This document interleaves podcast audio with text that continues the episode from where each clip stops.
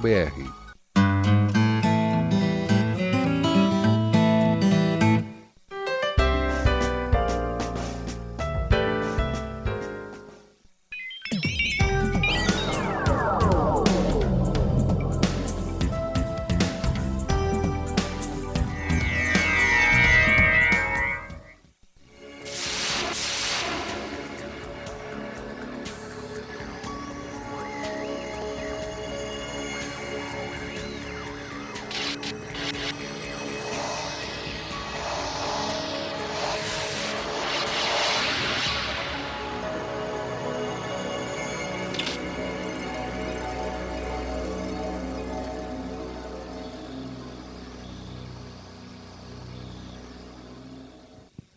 noite, Floripa. Boa noite, Brasil. Boa noite, mundo. Estamos aqui mais uma vez com o nosso programa Vida Inteligente.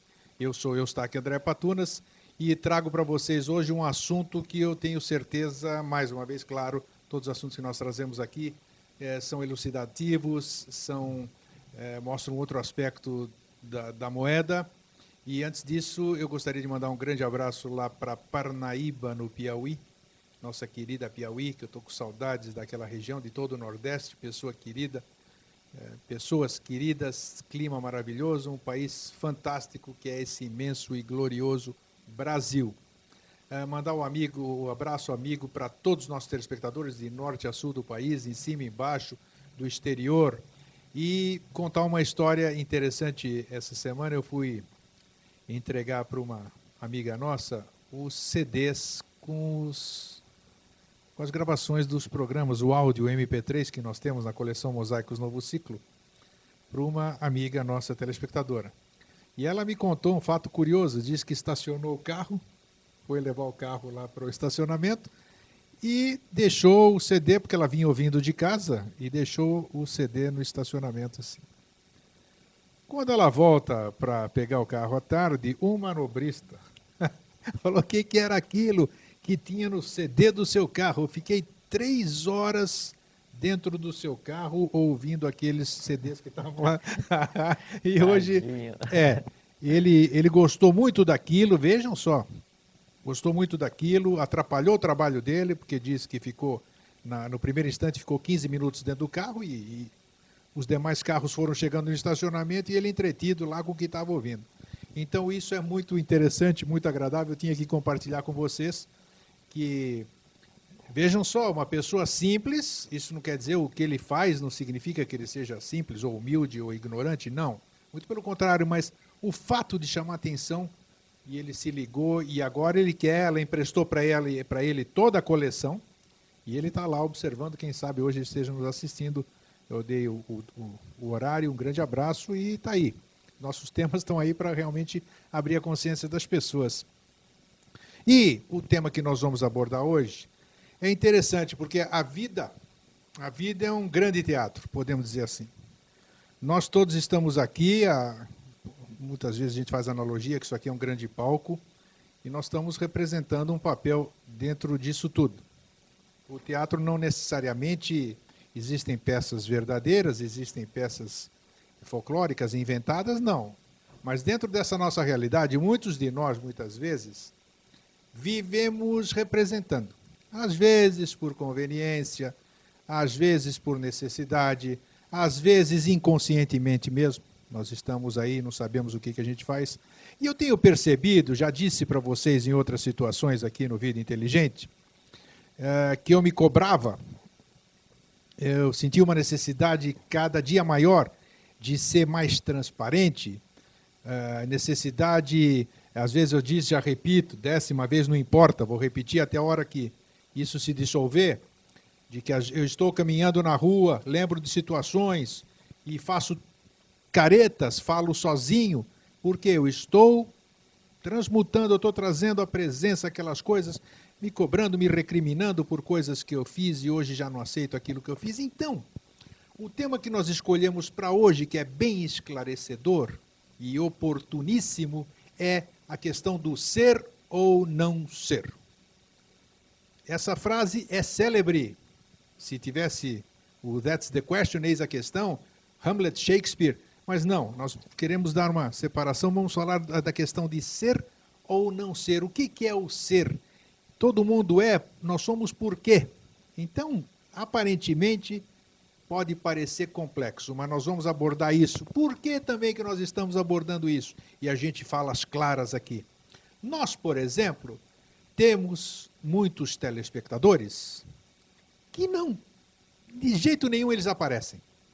Mas quando nos encontram na rua, eles falam: puxa, assistimos, bacana, gostamos, mas eles não querem se manifestar. Eles não querem dizer que são telespectadores do Vida Inteligente. E é isso que nós queremos abordar aqui também. Por que, que as pessoas não são o que são?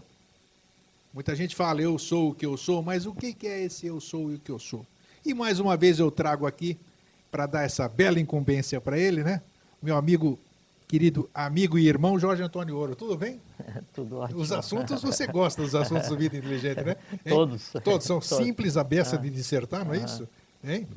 É, é, assim, é, é, como o fio de Ariadne, né? É, é. simples, é simples assim, porque você pega a ponta, agora você começa a desenrolar, é um novelo. Ah, então, eu só pego a pontinha. É um novelo aqui. gigante, né? eu, é só, assim, eu só abro a pontinha aqui. Porque o que, o que acontece assim, é, então tem aquela coisa que é a realidade invisível, e nem por isso deixa de ser uma realidade. Pontas dessa realidade, elas tomam densidade e se projetam no plano físico, né? E, e, são essas realidades que a gente pensa e às vezes toma como verdade e segue um caminho. Né? Então é como se fosse assim, vamos supor, eu tenho aqui um, um, um aramado, uma série de novelos em cima, todos entrelaçados, Isso. e pequenas pontas caindo aqui assim, né? E todo mundo está andando no dia a dia, cada um olhando assim só para baixo ou essa altura. Exatamente. Ninguém olha. Se você olhar, para qualquer lugar que você olha tem uma ponta, né? Assim, a, a, a, o próprio cosmos te dá um caminho para desenredar aquilo que você precisa naquele momento. Né? E aí, através desse caminho, aí você chega onde é necessário que você chegue.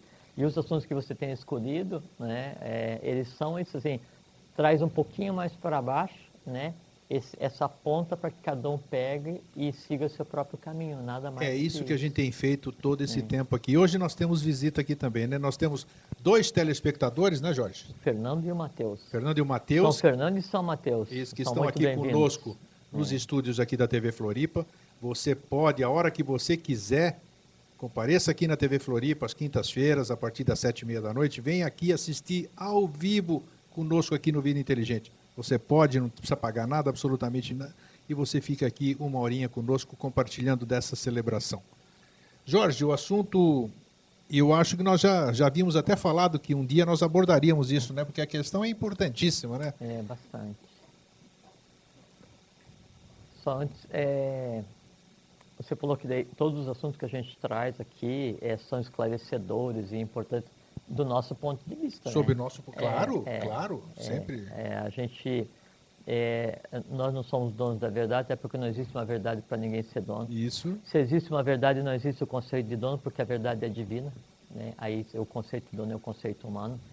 É, é esclarecedor para nós, é interessante para nós, sem né? dúvida. E é, é muito agradável, agradabilíssimo, é conversar a é. respeito. Então a gente conversa aqui, porque acima de tudo é uma reunião fraterna, assim. Não tenha dúvida. É, se um dia faltar a luz e a gente não puder conversar com vocês, a gente vai sentar aqui e vai conversar uma hora Do e vai ser jeito. super divertido. É, e vai ser isso Talvez mesmo. não saia a mesma quantidade de informação que a gente conversa geralmente, porque o que é falado aqui, ele é resultante de um processo onde está envolvido a ideação do grego na escolha do assunto, a minha vinda aqui para conversar o que eu acho, o que eu penso a respeito disso ou daquilo que a gente comenta, não é? Mas também o que cada um de vocês pensa, o que cada um de vocês tem na cabeça e não sabe, né? E, e isso tudo então se mistura, né? E o programa serve como catalisador, a gente vem aqui e verbaliza. Ou a gente pode nem verbalizar, mas a coisa se projeta na cabeça, na vida, na consciência, no astral, na mente concreta de cada um, e o processo como um todo, ele se transforma em cada evento. Então, isso é que torna né, a coisa muito interessante do ponto de vista invisível, isso que torna a coisa toda muito interessante do ponto de vista evolucional, e, por um presente da, da lei cósmica, torna a coisa toda muito agradável do ponto de vista humano. Por isso que a gente vem aqui e se diverte um monte. Se diverte, todo mundo Conversar, fala isso. É, isso é coisa muito interessante. Conversar essa uma hora aqui, ou conversar em um outro lugar qualquer sobre esse tipo de assunto que a gente conversa, com o nível que a gente conversa, né? é um nível humano, mas o nível humano é, é assim, sem os temperos da questão humana, o que torna a coisa mais simples de ser é compreendida, ele é um processo de completo rejuvenescimento. Porque quando se conversa, quando se cria essa ambiência aqui, nós e vocês todos juntos, então a gente desencadeia uma série de processos que são utilizados para verbalizar, só que daí no, no âmago dessa força, desse processo que está sendo verbalizado, está a própria base energética, a própria base vital, que alimenta o conceito de vida, alimenta o átomo em si, alimenta a coisa invisível em si. Isso é regenerador. Né? É como se a gente criasse aqui, nós criamos um, um envoltório, um egrégora né, nessa conversa, mas é como se nós criássemos um, uma ambiência, uma, uma, uma placenta isso. cósmica, placenta isso. divina, que nesse momento aqui não há ambiência para nada que não seja de lei. E aí, uma hora agora, ou de dia, ou de tarde, ou à noite, esse, essa reunião que a gente faz, sem ter contato com aquela questão humana mais convulsionada ou que nos consome mais energia, isso por si só já rejuvenesce. Então, não é que aqui a gente encontrou a, a fonte da juventude, é que aqui, ou quando se conversa esse tipo de assunto, a gente interrompe os processos que sugam a vitalidade humana e aí a gente se sente bem. A gente se sente bem porque tem consciência do processo, ou a gente pode se sentir bem sem nem ter consciência absoluta do processo, mas é um processo em que daí nesse momento nós somos o que somos. Eu sou o que sou. E aí, né? aí é o ser ou não ser. E aí é o que a gente contagia as pessoas, porque que elas têm comentado, isso é, isso é bacana a gente passar, elas acham que nós nos damos muito bem, né? Nos damos muito bem. É e nós nos damos é. muito bem, meu. Mas então, nós conversamos uma vez cada 15 dias. Perfeitamente. Quando a gente se encontra dizer, aqui. Exatamente. Não tem convivência social. A gente tem um respeito muito grande, eu respeito muito o trabalho do Jorge. Adoraria estar conversando com o Jorge é, perguntando coisas, aprendendo, que quando a gente conversa, trocando, ideia, né, trocando né, ideias, mas a gente tem um respeito muito grande, por isso mesmo que a cada 15 dias, quando nós viemos para cá, puxa vida, então é uma, é? realmente é uma celebração. É, é, é, e o que vocês estão vendo aqui é exatamente isso que vocês sentem em casa. Somos autênticos é, e tudo isso aqui que a gente cria é autêntico, é muito gostoso. Nós temos um imenso prazer em estarmos aqui compartilhando com vocês. Nós estávamos falando até antes do programa ir ao ar, essa essa coisa que a gente vive no nosso dia a dia. Nós não somos o que nós somos só aqui, não. Nós vivemos isso aqui diariamente no meio das, nossas, das nossas coisas. Fazemos, temos as nossas atividades profissionais, somos iguais a todos, mas nós vivenciamos isso a todo momento. É. A gente vê em cada amigo que a gente encontra, em cada pessoa que nos para na rua, nós vê, vemos naquilo um aprendizado, uma oportunidade de trocarmos, de aprendermos. É isso, né, Jorge? É, é, é um processo quase mágico, Grego. Isso é muito importante a gente conversar, que a gente nunca abordou aqui. Mas é, quando você se aproxima de alguém ou de alguma coisa ou de um ambiente, pode ser alguém visível ou invisível, sabe? Um ambiente, uma planta, um animal, um ser humano, um ser qualquer. E, e cada um dos seres que existem, ele, ele, é um conglomerado formado de um conjunto de forças. Sim. Essas forças é, entrelaçadas que formam uma existência humana, uma existência qualquer visível e invisível, elas podem ou não ser afins com as forças que nos, que nos formam. Então, a, a empatia ou a antipatia, aquele prazer em conhecer alguém ou aquele desprazer em conhecer alguém, há aquele sentimento de afeição em contemplar alguém ou aquele sentimento de aversão, né? Há o amor ou há o ódio, são essas, essas questões. Isso se manifesta no encontrar ou no conversar com alguém ou com qualquer coisa, ou com o ambiente, ou com o ser, qualquer que seja. Por que isso? Porque o conjunto de forças que existe em cada um ele tem que se identificar com o conjunto de forças que existe na outra pessoa. Às vezes a gente encontra pessoas é, que é como se a gente já tivesse uma convivência de longa data é. e a primeira vez que está encontrando. Por quê? É porque o que forma aquela criatura é o que forma você. E às vezes acontece, sabe o que, Grego? Aquilo que está em você, né, ou aquilo que está na outra pessoa, tanto faz, faz parte do âmago daquela outra criatura e ela não sabe. Então ela pode ser congestionada para caramba, está aborrecidíssima, encontrou o grego, nesse momento aflora nela o que de melhor. Por quê? Porque aquilo que de melhor está nela precisa conversar e ser visualizado pelo que de melhor está em você. Esse ver esse olho invisível no olho, essa, essa empatia, isso é divino. Você está entrando num assunto que confunde muito as pessoas. Que é nisso que você está falando, que é mágico, você acabou de Isso é definir. mágico, isso é Nós magia. temos uma outra compreensão disso, mas já, eu já passei por situações assim, que quando a gente encontra isso aqui, a gente já associa a uma alma companheira. O pulsa mais no coração, encontrei o alguém da ah, minha. entendi o que É, você está falando. é não, essa a questão. É, não, não é. Isso causa uma grande confusão nas pessoas. As coisas aparecem, os assuntos aparecem aqui, por isso que eu acho maravilhoso isso. É, mas não, imagina, é, não existe é, nem contraparte nem parte a favor, não existe alma gêmea o que você porque a falou é super gêmea verdadeiro, é mas você mesmo. confundem muito. Você, você vai num lugar e aí aquela pessoa assim, ela vai te atender, você, você pode ir lá para pedir um copo d'água e a Isso. pessoa vai te atender, só que daí ela, sem saber porquê, ela serve aquela água para você como se fosse um processo ritualístico. Perfeito. Estou servindo Isso água mesmo. para uma criatura que é, não sei o que, que ela é, mas eu vou tratar tão bem como jamais tratei alguém na vida. Mas aí quem está te tratando bem né, é aquilo que de melhor está naquela criatura, que é ela isso é mesma que importantíssimo. naquele você momento ela, ela se despe né, da- das vestes humanas, que são as dores, amores e os filtros de mente concreta, e te trata como ela é. Aí é aquela sensação de um ser humano contemplando outro ser humano. Aí não existe a questão se é homem ou mulher, não existe a questão se é rico ou pobre, não existe a questão se é um rei ou se é um guerreiro, é dois seres humanos de mesma hierarquia se contemplando a partir de seu íntimo. Aí você é muito bem tratado e você devolve um sorriso, um olhar ou um muito obrigado. E é tudo que a pessoa precisa ouvir. E o que, que fica desse processo? Como naquele momento aquilo que existia na outra pessoa encontrou ambiente para se exteriorizar, ele encontrou o caminho para ser exteriorizado. E aí ele vai buscar o quê? Como qualquer planta busca a réstia de luz. Isso. Ele vai buscar sempre uma saída e aquela pessoa, a partir desse contato com você ou, ou, ou da gente com contato com qualquer outra pessoa, a gente jamais vai ser o mesmo. Por quê? Porque nós mudamos. E essa mudança, ela acontece a cada instante, a cada palavra trocada, a cada sentimento trocado, a Isso cada mesmo. ideia criada, na conversa no dia a dia, no emprego, eh, no passeio, no shopping, no ônibus, na TV, em qualquer lugar, sempre acontece. Só que o que, que acontece? A gente até está conversando aqui agora há pouquinho.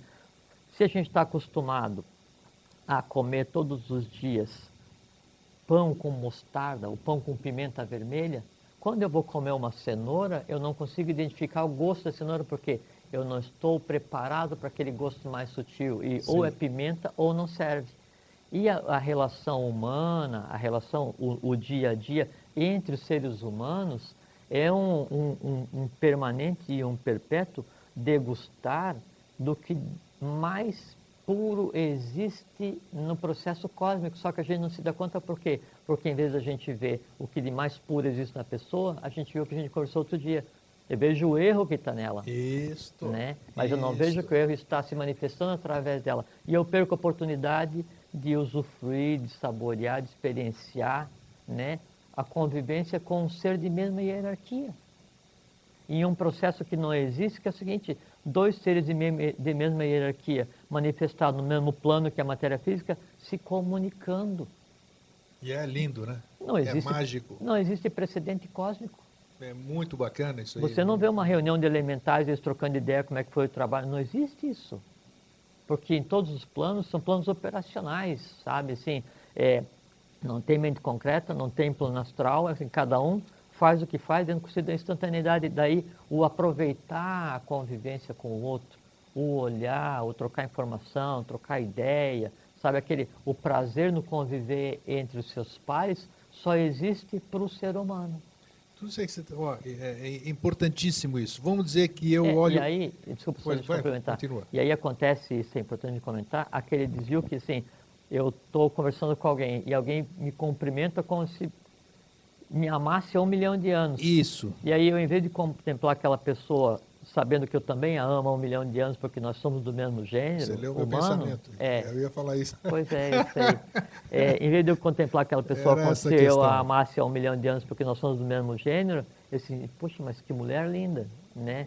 Será que ela gostou foi do meu cabelo meio desalinhado? Daí, quem tá, quem, quem, quem assume a conversa naquele momento já não mais sou eu.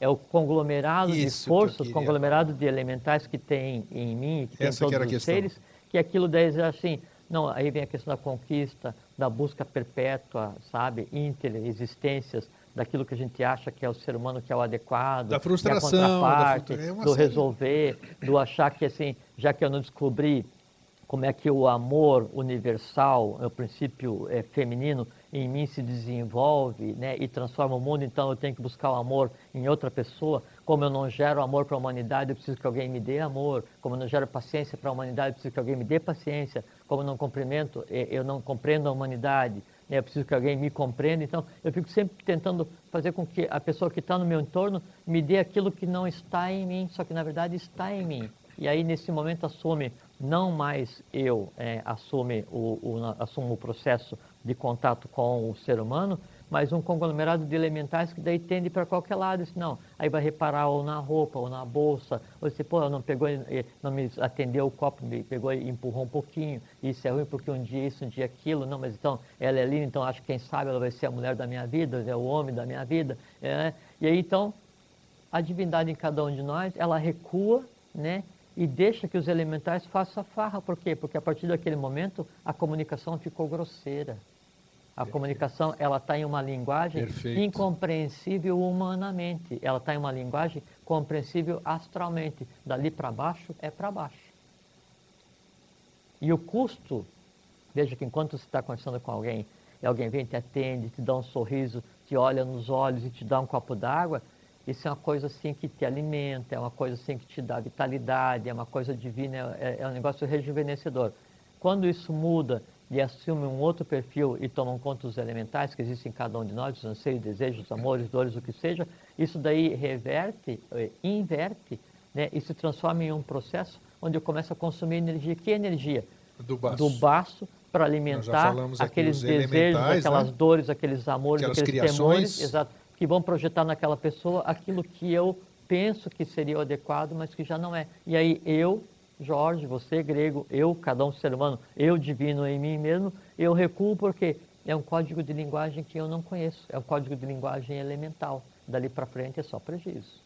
Então, por isso a gente é e a gente deixa de ser um monte de É a vezes. questão do ser ou não ser. ser ou não. Então, é frequentemente nós somos e não somos.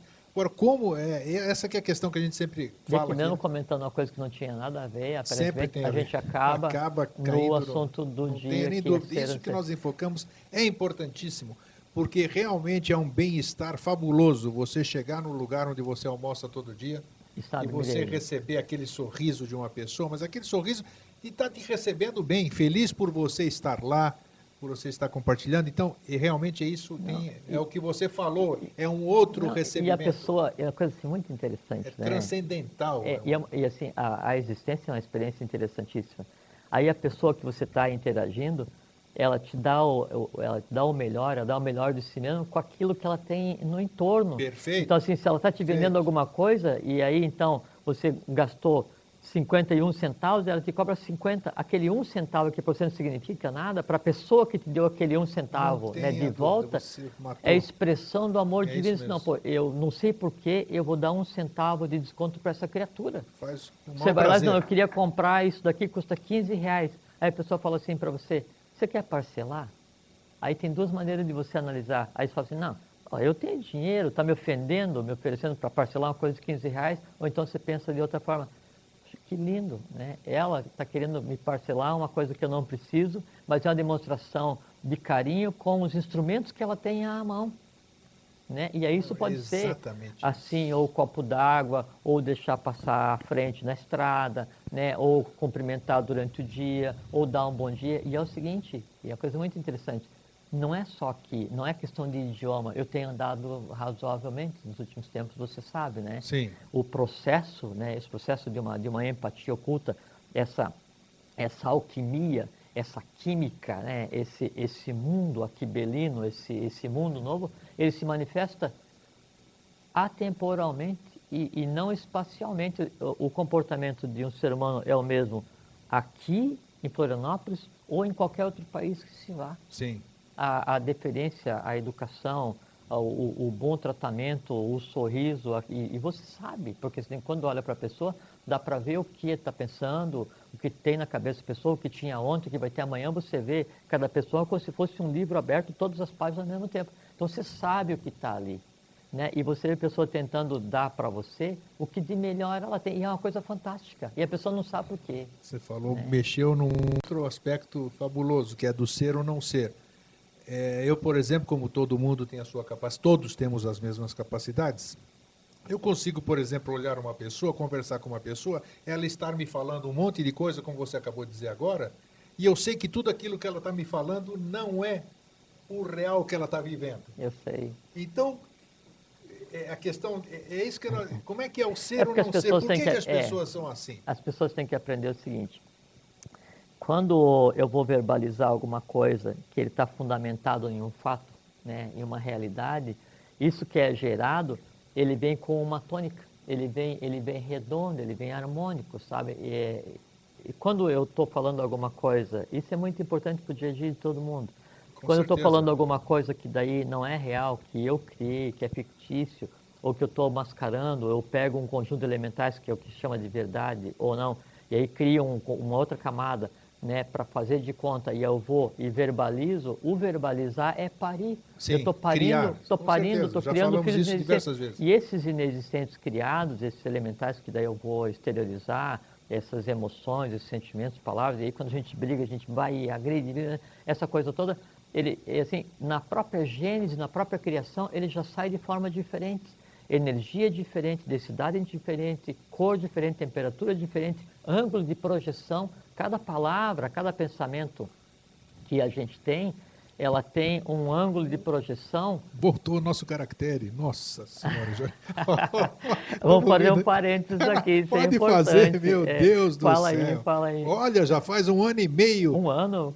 Mas nós estávamos sem caracteres, olha nós só. Nós vamos fazer um programa sobre a Atlântida. Parabéns, Fernando, tempo, parabéns, é. equipe aqui E aí, essa TV faixa Floripa. que está aparecendo embaixo ali sumiu, né? E aí hoje conseguiu fazer voltar. Jefferson Silvio, parabéns, olha aí, agora você pode participar, 3222 1137, é. que maravilha. E, então, quando você for falar alguma coisa, quando for exprimir um sentimento, e, e não precisa ser verbalizado somente, quando você olhar para alguém e aí sentir para aquela pessoa amor ou ódio, né? Carinho ou aversão, empatia ou antipatia, qualquer coisa que você faça, isso é gerado isso é e se projeta em determinados ângulos e vai se fixar ou não naquela pessoa. E a pessoa, ela pode perceber ou não perceber. Se ela estiver muito envolvida com o dia a dia, que é a questão de se eu como só mostarda, eu não consigo ver o doce da cenoura, claro. ela pode não perceber. Mas se ficar assim um pouquinho mais atento e for olhar para o dia a dia que nos cerca, para daí então saber se eu sou ou não sou, se eu devo ser ou não ser. Né? Isso. Aí eu consigo perceber o que me cerca do ponto de vista visível e invisível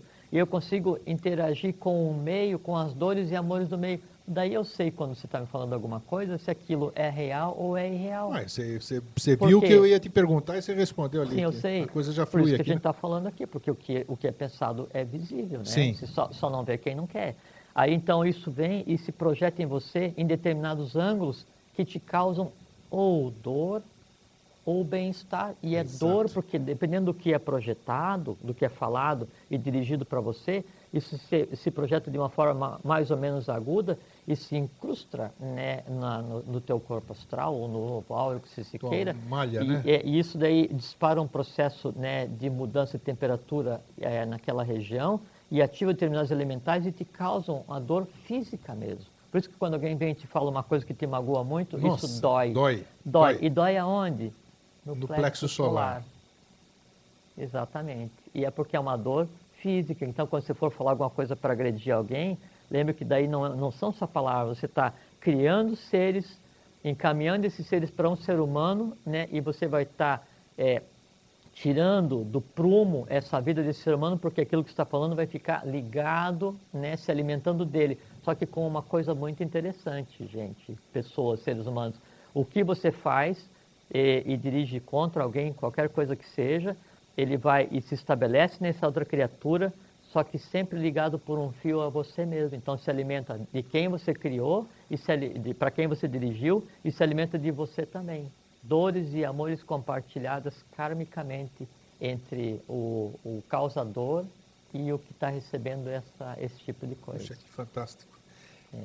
Por isso que, por isso que viver harmonicamente viver em paz, viver com felicidade, felicidade de felfen, né, que é a raiz do feto fecundo, é, do ponto de vista de evolução, é econômico, porque você não gasta a vida para odiar ninguém. Se você vai gerar um sentimento de fraternidade para o teu entorno ou para uma pessoa específica, esse sentimento de fraternidade, quando encontra essa pessoa, ele serve como um catalisador e dispara nessa pessoa, isso é muito importante, dispara nessa pessoa um processo de identificação desse estranho que está chegando. Então, se você dirige para alguém o sentimento de fraternidade, esse sentimento de fraternidade vai fazer com que nessa pessoa se desenvolva um reconhecedor, um código de linguagem para a fraternidade. Ah, bonito, isso, isso. E aí mesmo. você faz com que ela seja fraterna sem nem saber, por isso do fazer o bem sem olhar a quem, e se alguém te bater, vira outra face. Não do ponto de vista físico, que isso logicamente é uma besteira claro. que foi falada, não é? Mas é, o virar outra face é você não olhar, aí é que está. Então vamos traduzir isso. Então, se alguém te bater, né, você vira outra face, porque aí você não dirige o olhar, não dirigindo o olhar para quem fez um movimento de retenção para você, para quem te é, criou um, um, um, elemental antagônico que vai te prejudicar e prejudicar a própria pessoa, em você não olhando, você não criou um caminho. Perfeito. Então, você não devolve aquilo. É né? isso que significa dar o dar outro, outro lado do rosto, né? Exatamente. É, é, é um, um, um, ditado que tem assim, em si uma beleza oculta muito grande, mas não tem nada a ver em alguém agredir alguém e esse alguém não reagir. Né? Até porque daí se é, houver chegar a esse ponto, né, é de lei que se reage, mas aí é outro, outro processo. Então, do ponto de vista de lei, do ponto de vista de evolução, é muito mais econômico você amar fraternalmente a humanidade como um todo, porque você dirige com um único pensamento né, o que de melhor existe para todos os seres humanos, altera a humanidade como inteira e recebe de volta aquela quantidade de fraternidade que você não sabe nem o que fazer com aquilo, de tanto que é. E aí você descobre, ser ou não ser. É. Vamos voltar então ao início da nossa Vamos, conversa. Pera, Fizemos uma... uma introdução de 30 minutos. É, tá só dar um abraço tamanho. aqui para transmitir o Fabiano e a Jane de Curitiba, que assistem-nos pela internet, dão, dão parabéns pelo programa. Tá aí um grande abraço para vocês, prazer tê-los conosco. Jorge, é muito importante a gente abordar nesse tema, o ser ou não ser, a questão da transparência. A gente percebe que muitas pessoas hoje têm uma cobrança, as pessoas querem ser mais transparentes, as pessoas e essa questão de ser mais transparente é um conflito interno para muita é. gente, é um conflito, né? Você sabe disso. E eu quero deixando agora para você tocar e sem esquecer não, isso, não só é, a questão do joio e do trigo.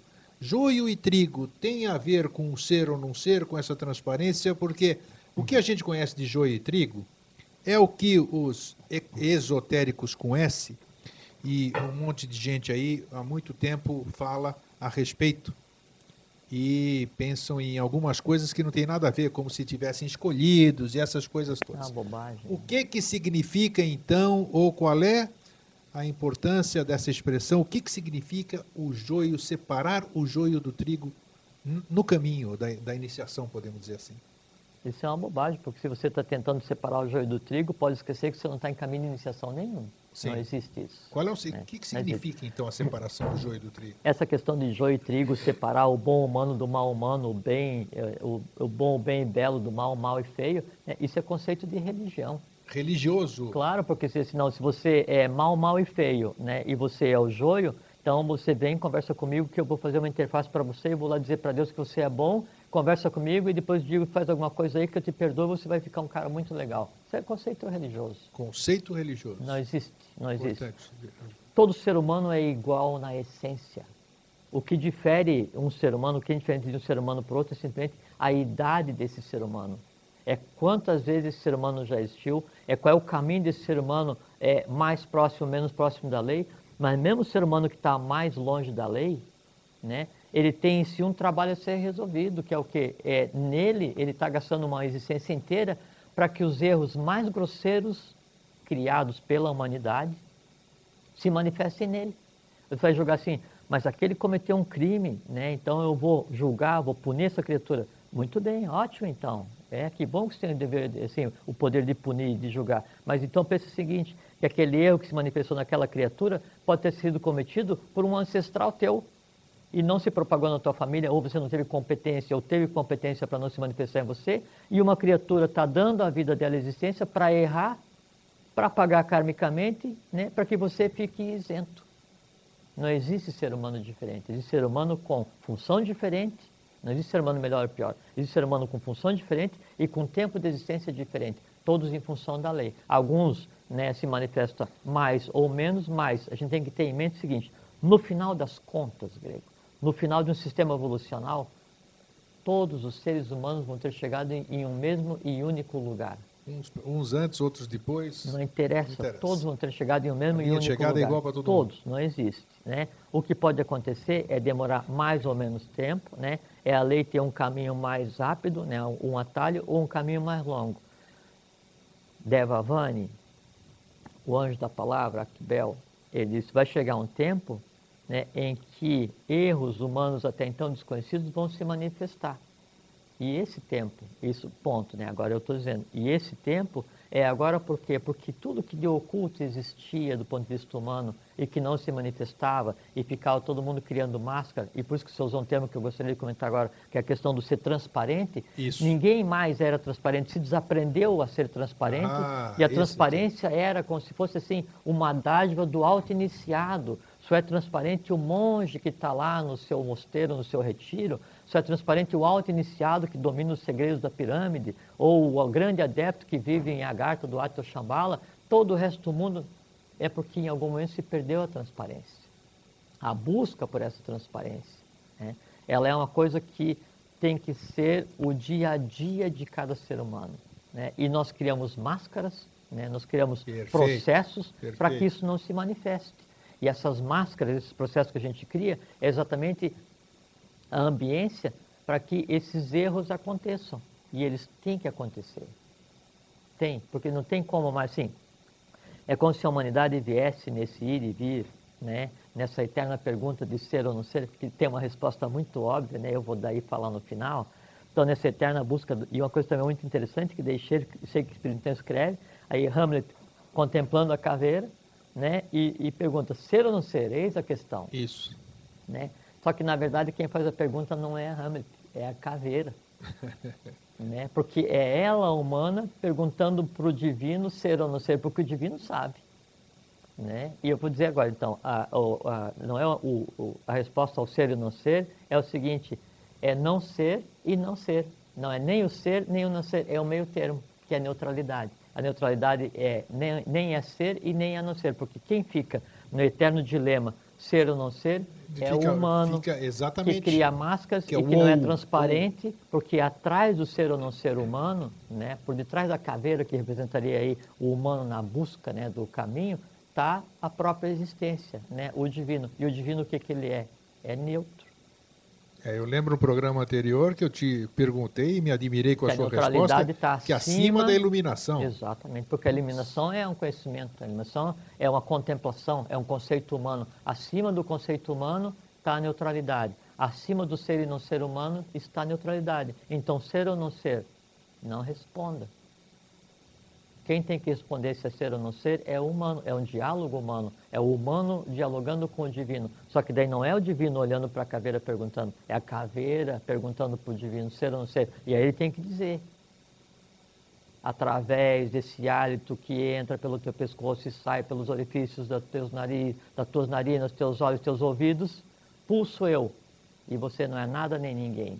Eu sou. Pronto, Putz, consciência do eu sou, né? Exatamente. Aí vem o ego sum que sum, eu sou quem sou, ou eu sou o que sou. E aí eu sendo o que eu sou e não quem eu sou, eu não sou nem o ser, nem o não ser. Eu sou eu. Simplesmente eu sou. Exatamente. Bom, essa era a resposta ao, ao ser e ao não ser. É, e aí também, isso que eu falei agora há pouquinho, aí tem o fluxo do hálito divino, né, saindo pelos orifícios da cabeça, que representa a própria divindade, e que daí dá os caminhos para a gente tentar chegar nesse equilíbrio da neutralidade. É, com relação a coisa que é muito importante, e o próprio termo também tem muito a ver com o nosso dia a dia, é, é um termo que se usa muito, que é a questão da transparência, né? Quando você fala transparência, aqui a gente, a gente às vezes conversa que a gente não é nem transparente, né? A gente é translúcido, que assim, é um pouquinho além do transparente, né?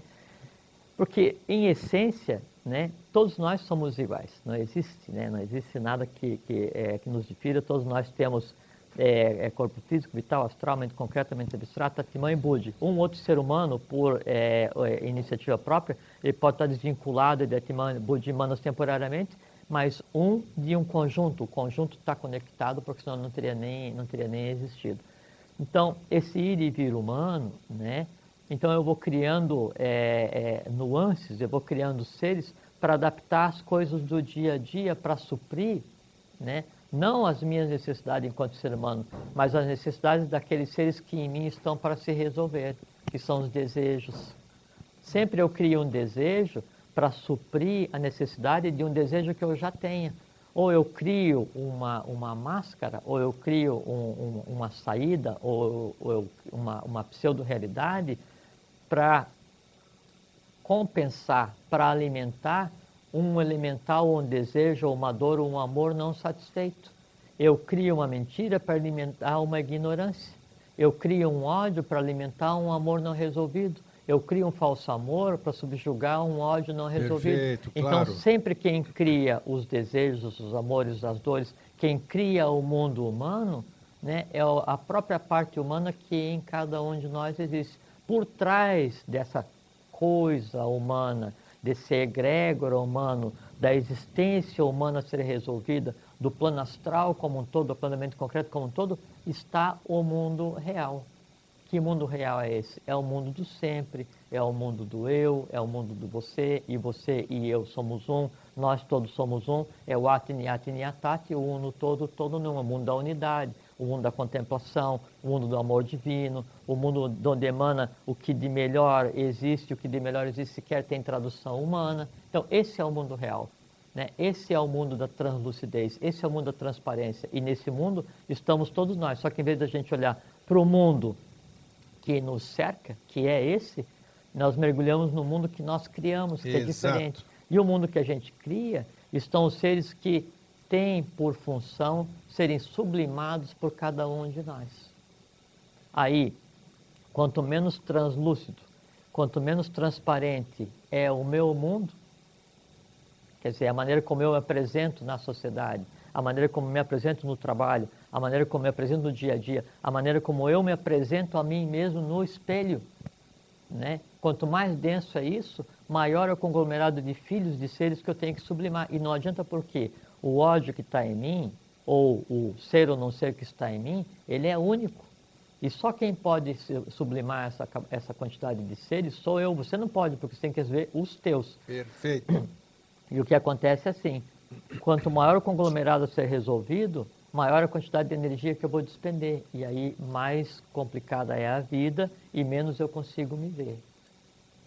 Você disse, nós já falamos em programas anteriores, recentemente todo mundo sabe, isso está é, dentro do que nós estamos falando, eu publiquei cinco livros. E o ano passado, como eu disse aqui no programa, eu tirei meus livros de circulação, porque eles não condiziam mais com o meu ponto de vista atual, com a minha crença de hoje.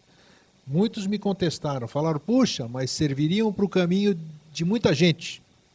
Mas se eu fui palestrante, falei só aquelas verdades em cima daqueles livros, a partir do momento que eu modifico o meu modo de pensar e me aparece uma verdade, eu não posso mais deixar aqueles livros alimentando o que você acabou de dizer, essa coisa. Então, isso já tá vou deixar certo, você comentar. Tá. Uhum. Você disse em outra ocasião também, que faz parte do que eu quero dizer, que não existe a paridade um por um. Jorge não foi alguém na vida passada, e nem o grego foi alguém na vida passada. Não, não. Nós somos fruto de um monte de gente na nossa egrégora. Ah, Nós somos como se fôssemos. Um conglomerado. Um conglomerado. Então, é. eu não represento o Eustáquio aqui. Hoje, Eustáquio não foi um cara na vida passada, ou uma mulher, não sei o quê, mas ele é um pedaço de um monte de é. gente.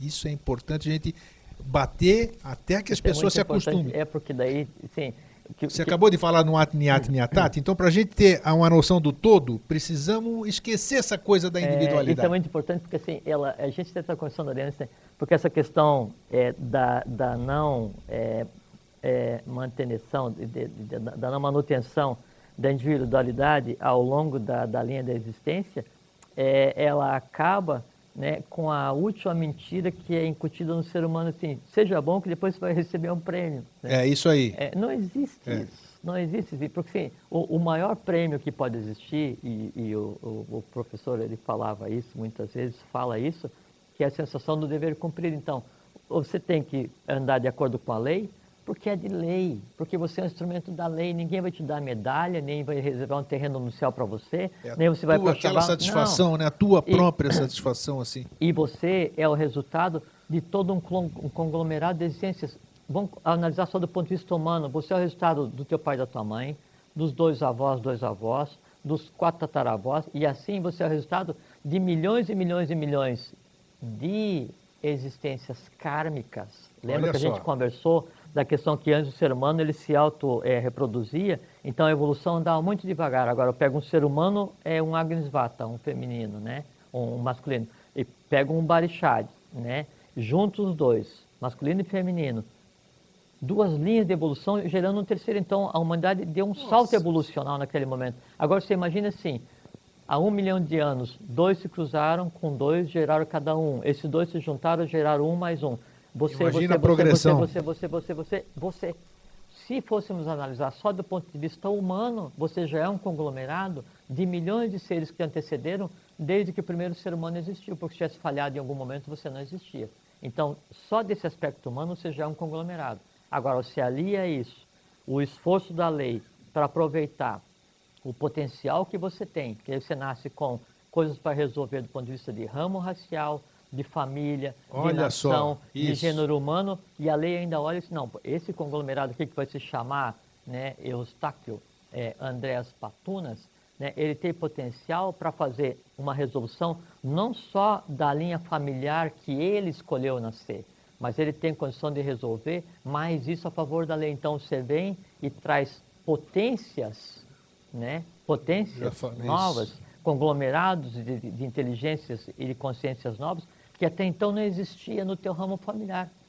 Aí quando acontece isso, você dignifica todos os teus antepassados. E a partir do momento que você tem consciência disso, aí você potencializa muito não, mais. Só o ter consciência que você hoje você tem condição de mudar o dia a dia do primeiro ser Nós já falamos modificar cadeia, o passado, né? Isso modificar é modificar o karma da tua ancestralidade, né? Só o saber disso, porque quando você olha para alguma coisa, ela olha de volta para você.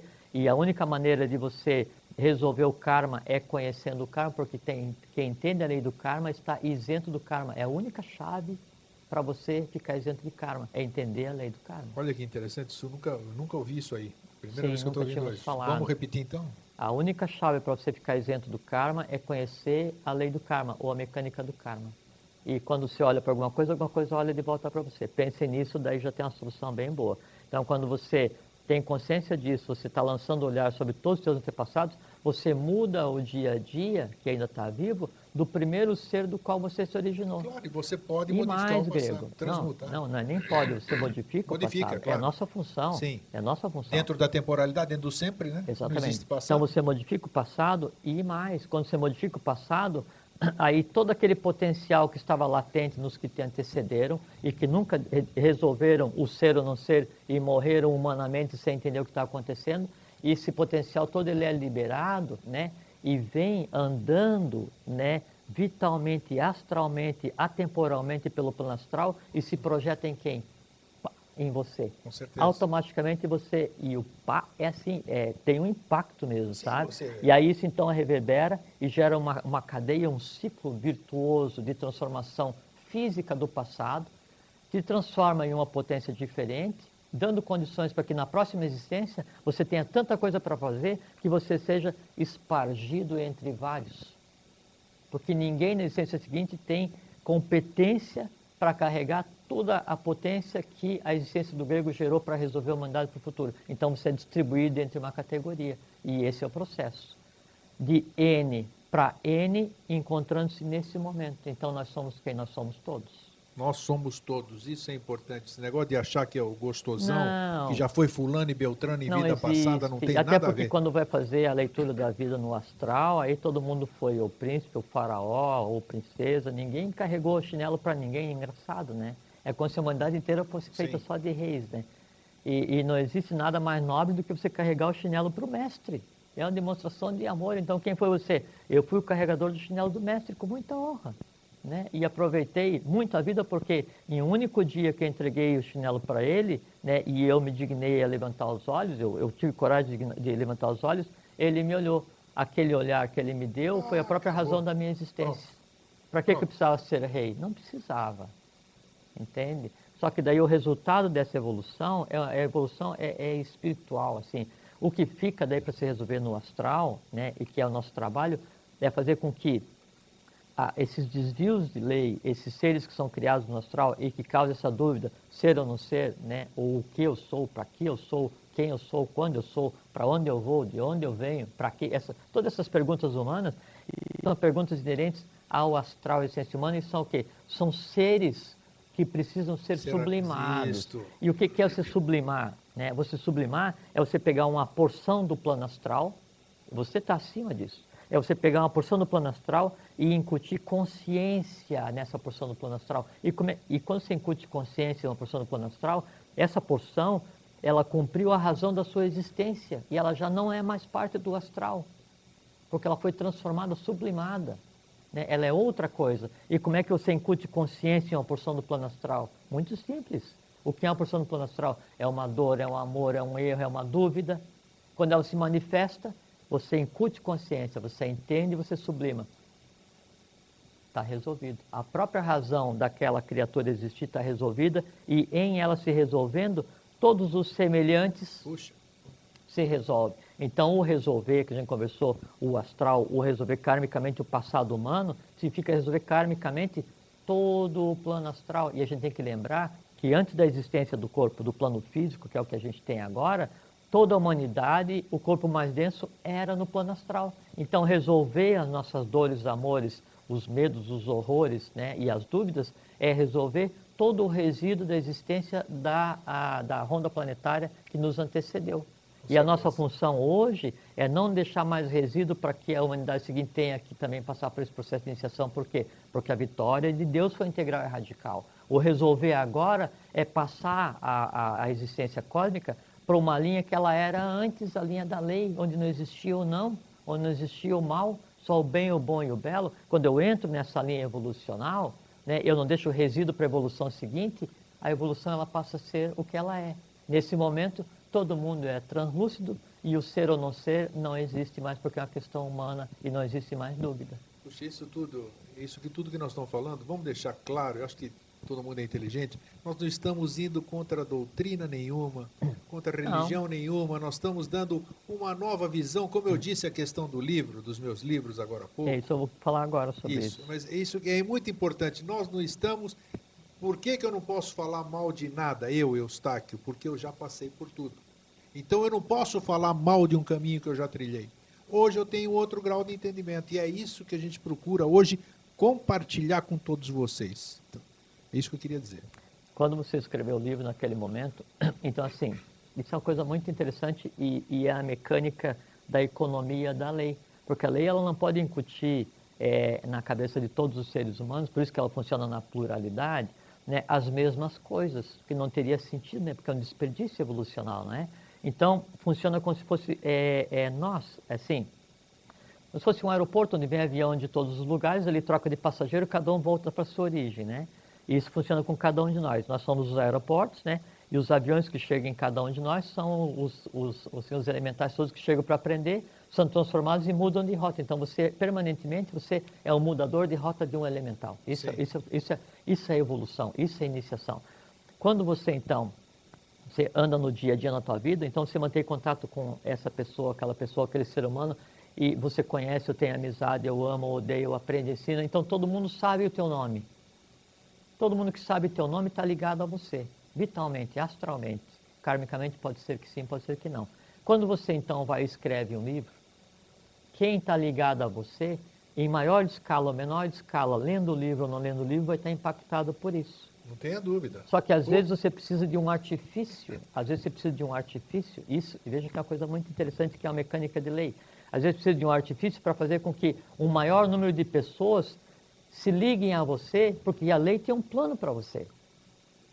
E se você só ficar andando pela rua, você não vai ter a quantidade de ligações suficientes. Então a lei te induz, te dá uma realidade temporária, onde você vai escrever um livro sobre como subir em coqueiro usando sapato de prego e alguém vai gostar de ler, por exemplo, independente qual seja o que você vai escrever, né? Quão profundo seja a realidade, não interessa que seja, ou um sonho, você vai escrever um livro. Uma quantidade de seres humanos vai ler aquele livro e vai gostar, ou vai odiar, ou vai ignorar, não interessa. Teve contato com aquilo, automaticamente está ligado em você. E aquela pessoa que está ligada em você porque leu o teu livro, ela vai ter outras experiências. As outras experiências que ela está tendo estão ligadas a você. Sem dúvida. E aquela pessoa com quem ela conversou e falou assim, putz, o livro do grego é muito tudo. ruim. Então, isso dispara um processo, uma reação em cadeia, onde uma pessoa que lê teu livro representa 500 mil pessoas, um milhão de pessoas ligadas a você ocultamente. E isso acontece no dia a dia e vai se acumulando. Daqui a pouco você vai e escreve outro livro. Mesmo processo. Mesmo processo.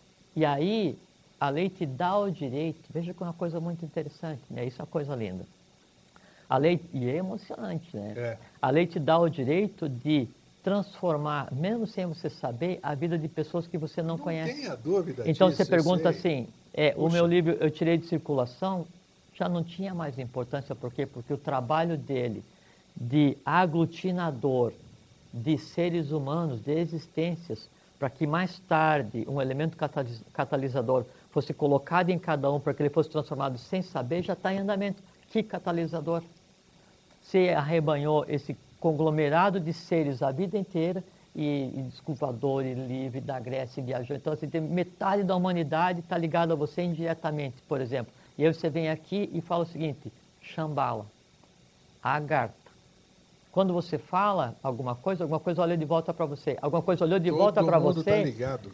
Dispara uma reação em cadeia, um catalisador cósmico divino, que daí vai ligando como se fosse assim, uma, uma grande cascata de luz, que ela vai até aquela pessoa que sequer sabe que você existe, mas que conheceu alguém, que conheceu alguém, conheceu alguém, conheceu alguém, que um dia olhou teu livro na banca. Intuitivamente eu fiz a coisa correta. Eu não tinha esse ponto de vista. O, o intuitivo achei... é uma maneira que a gente usa para expressar a mecânica da lei que a gente não Perfeito. entende. Né? Isso aí. É. Isso então, aí. essa é a mecânica da lei grego. Então, é, e isso funciona para você que escreveu o livro, ou para qualquer um de nós que conhece uma pessoa, dez, ou cem, ou um milhão, independente do que seja, e a gente tem que ter essa noção, como nós somos todos uma única coisa, qualquer ação que eu faça, a reação se propaga em todos os seres do gênero. Qualquer ação, qualquer pensamento, qualquer emoção, ela se propaga para todo o gênero humano em maior ou menor intensidade. Por isso aquilo que a gente falou de início, então, já que existe esse entrelaçamento, né, é, nós somos como se fosse uma, uma rede entrelaçada, uma rede única, única, visível e invisível grego. Isso que é uma coisa impressionante. Jamais foi dessa maneira todo o plano visível está entrelaçado né, de maneira irreversível com o plano invisível. O que está em cima é exatamente igual ao que está embaixo, Perfeito. como jamais foi antes, e com uma diferença. Agora, o impacto que o ser humano tem em suas ações, ele é tão grande no plano invisível, no conceito de divindade que a gente tem, como jamais foi.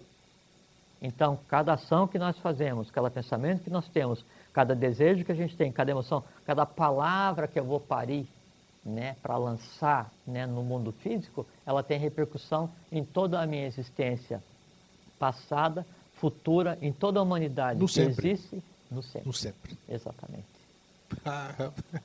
é assim que eu são gosto desse coisas. programa, sério mesmo. É assim que são as coisas. eu vou te é. eu rio sozinho. É, não, é assim. É... E a isso então que daí a questão do ser ou não ser, nesse instante, é... ela passa a ser, sabe o quê? Completamente sem importância. Sem importância, perfeitamente. Porque quem tem dúvida sobre o ser ou não ser não é você. Quem tem dúvida sobre o ser ou não ser são os seres que estão em você para se resolver. Você não tem dúvida. Eu sou quem sou e eu sou o que sou. Quem não sabe o que é e não sabe se é para ser ou se não é para ser, são aqueles seres que em mim estão para ser evoluídos, ser sublimados, que são meus sentimentos, minhas emoções, meus conhecimentos. Isso é ser transparente, isso é ser translúcido. Pode acabar o programa, para mim já acabou. É, não, falta aí, é, falta a chave. Eu já me satisfiz. meu querido falta, Alminha aqui fica rindo. Mas falta é, a chave daí. Meu Deus é, do céu. Não, pode, é, pode, uma coisa, é uma coisa emocionante. Né? Não é? É, porque a gente está falando sobre a mecânica do invisível, né? É muito. É, e, e, o invisível fica muito satisfeito quando a gente conversa a respeito, porque ele está sendo visto. Sem dúvida. Né? Sem visto dúvida. na sua essência. É né? muito gostoso. Coisa que nunca foi feito, né? E, e a mecânica para que daí todo esse processo aconteça, né? Assim, então, o como resolver a questão do ser ou não ser, o como ser transparente, o como ser translúcido. Paciência. Nós falamos sobre paciência, né? Paciência com quem? Com os seres visíveis, com os invisíveis, mas principalmente paciência com quem? Contigo mesmo, com vocês mesmos. Errou? Ótimo. Erro, bem-vindo. Vou te resolver. E vou te resolver e vou resolver toda a tua ancestralidade, porque na tua ancestralidade se assenta o karma humano, né? E em resolvendo você é uma das razões da minha existência. Então, bem-vindo. E um aviso, erro. Eu não vou repetir você. Isso é paciência. Aí você tem vontade, sabedoria, que é amor, sabedoria e atividade. Vontade de mudar, sabedoria e amor para mudar. E atividade, eu mudo. A partir disso você começa a desenvolver alegria e felicidade. A gente tem falado sempre aqui, alegria, né, vem da lacta, lacritatis, que é a mesma raiz de, de, asa, quer dizer, é aquela criatura que tem asa e que voa. Voa aonde? Para qualquer lugar que você queira, porque você não está mais circunscrito dentro daquele mundo de dúvida que você não criou. E aí você passa a ter felicidade, né, do fel, fem, feto, fecundo, feminino. Quer dizer, você passa a criar coisas não mais baseadas nas tuas dores, nos teus amores. Você cria seres conscientes que é a mesma emoção que a gente cria hoje inconscientemente, mas criada conscientemente. É o mesmo amor que a gente cria, só que em vez de dirigir para uma pessoa, eu dirijo para o gênero humano. Isso é a função de divino. É isso aí. gente, até sempre. Um grande fraterno abraço a vocês todos. Fiquem em paz até sempre.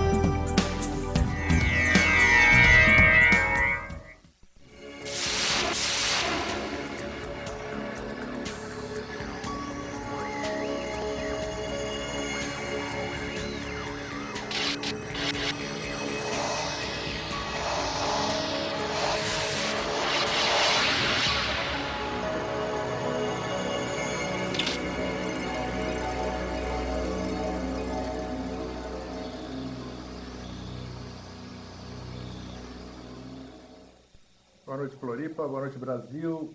Boa noite, mundo. Eu sou o Eustáquio André Patunas e esse é o programa Vida Inteligente. É, iniciando o programa, eu já peço desculpas.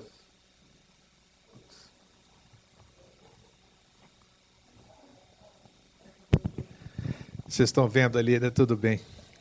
Boa noite, Brasil. Boa noite, Floripa. Boa noite, mundo. Falar sem microfone é o que faltava nesses cinco anos para mim aqui no Vida Inteligente. Mas acontece. Além dos cinco minutos de atraso, um apresentador começar um programa sem o microfone. Só no Vida Inteligente. Mas tudo bem, isso faz parte, é bacana, é ao vivo, isso é para nos. para a gente conversar depois ali. Bom, é, durante essa semana nós, como todas as demais, ficamos pensando no tema que a gente iria abordar, abordar nessa quinta-feira. E muito se tem falado uh, sobre o tema que nós vamos versar hoje. Até um tempo atrás, houve um filme que fez muito sucesso aí no mercado, principalmente no mercado exotérico, esotérico, holístico, espiritualista, que foi o filme Quem Somos Nós. Mesmo com o filme, até agora nós não descobrimos quem somos nós. Mas tudo bem, houve-se abertura de questionamentos, é, as pessoas começaram a debater mais, começaram a querer saber sobre física quântica, tal, tal, tal. Mas o que, que adianta? Se nós não sabemos quem somos nós, com certeza é em decorrência de não sabermos quem fomos nós, que é o tema do nosso programa de hoje. Eu não sei se foi feito o rodapé. Daqui a pouco vai aparecer aí no seu, no seu rodapé da sua televisão, periodicamente, o tema do nosso programa de hoje, que é Quem Fomos Nós. Por que a gente falou sobre esse tema Quem Fomos Nós? Nós já fomos alguma coisa? Sei, nós vamos discutir isso aqui hoje. Muito se fala, nós aqui no Vida Inteligente falamos ao longo de todo esse tempo, falamos sobre alma, falamos sobre espírito, falamos sobre mundos subterrâneos, falamos sobre universo, falamos sobre todo, unicidade, reencarnação, vida após a vida, vida antes da vida. Então, hoje, nós vamos tratar exatamente sobre isso. Hoje nós vamos dirimir Olha a ousadia que eu tenho de dizer isso. Nós vamos dirimir as dúvidas que existem ainda sobre esse assunto. Não queremos conflito com ninguém, com nenhuma doutrina, com nenhuma religião. Nós vamos, mais uma vez, dar o nosso ponto de vista sobre um assunto que é de mais importante. Quem fomos nós? Vidas passadas, reencarnação. Afinal, nós estamos aqui para sofrer, para ser felizes? Por que, que alguns vêm em boas famílias? Por que, que outros vêm em famílias mais dificultosas? Por que alguns vêm com saúde, outros não vêm com saúde? O que, que há de verdade nisso tudo? Então, antes de a gente passar a palavra para o nosso entrevistado, eu vou ler aquilo que eu enviei por mala direta explicando sobre o nosso tema de hoje. Nós sabemos que cada um tem um estado de ser. A criatura humana nasce com um estado ou propensão para partir de certo degrau já alcançado. Nem todos nós estamos no mesmo degrau de evolução. E por isso sabemos que não somos iguais. Semelhantes, sim, mas nunca iguais. A própria psicologia diz: não há duas pessoas iguais, embora possam ser gêmeas. Ultimamente, muita controvérsia se tem estabelecido em torno da doutrina da reencarnação que, diga-se de passagem, vem sendo aceita e, em alguns casos, defendida com ardor pelas várias histórias filosóficas, constituindo mesmo a base em que se assentam o Espiritismo e o Espiritualismo, propriamente dito, muito embora ambos permaneçam fora do âmbito estritamente metafísico, posto que se preocupam muito mais com os aspectos psíquicos da questão. Se já tivemos outras vidas, quem fomos nós? Então, só mais um detalhe para eu ficar quietinho. Os abraços essa semana eu trouxe para um monte de gente. Isso aqui porque nós temos que reverenciar essas pessoas. É, o Derneval, lá de Itanhandu, e todos os nossos irmãos do Sistema Geográfico. O Dudu e a Márcia, lá de Rio Grande, no Rio Grande do Sul.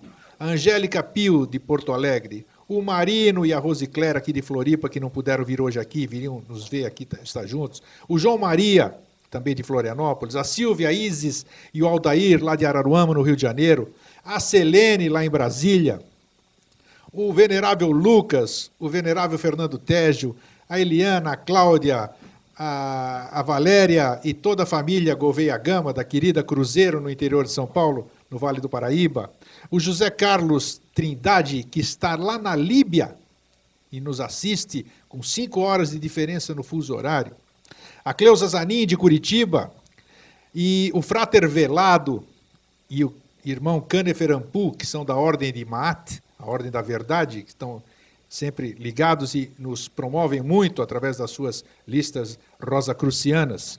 A Cecília de Manaus e do Espírito Santo a Maura, o Hugo, a Diá e todos esses nossos irmãos que estão aqui, os visíveis, os invisíveis, os de cima, os de baixo, de todos os cantões desse enorme universo.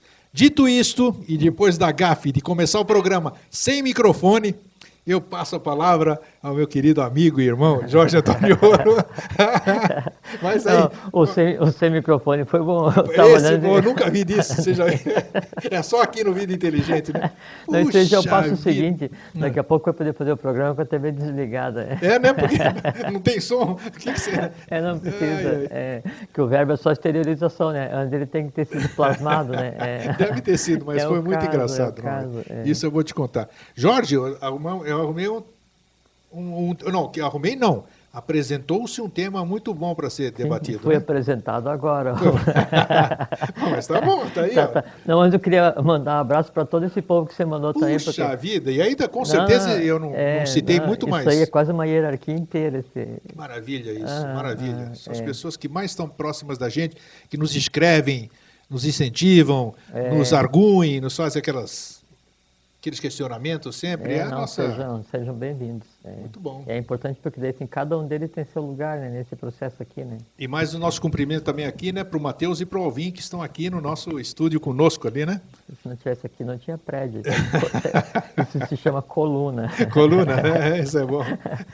ou, ou tem um, tem um, dessas pessoas não são coluna, tem tem aquele arco romano, ele tem aquela pedra invertida, né, que é a pedra angular, né? É isso aqui. É, tem algumas pessoas que são. É privilégio, isso, né? é. é. é, Não, é para todos, mas algumas são assim. Então. Né, Selvinho? Bom, então. É... Quem somos nós? Quem fomos nós? Quem fomos nós, né? Uhum. Antes de você falar, nós já falamos aqui, isso que é importante aqui. Vamos voltar a bater na tecla daquilo que não existe um por um, né? O Jorge não foi alguém na vida passada.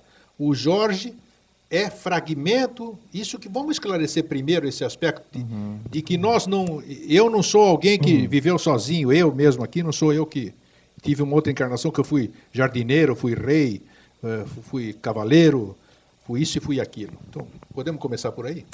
Sim, é, só antes queria falar uma coisa. É, Aí para cada um de vocês que estão assistindo em casa e a gente agora, na internet, na TV, é, aí é, deem uma paradinha agora alguns segundos e vejam que posição que vocês estão assistindo, é, estão assistindo TV ou na internet, e aí deem uma paradinha também e deem uma, é, uma percebida em como é que está o organismo de vocês nesse minuto.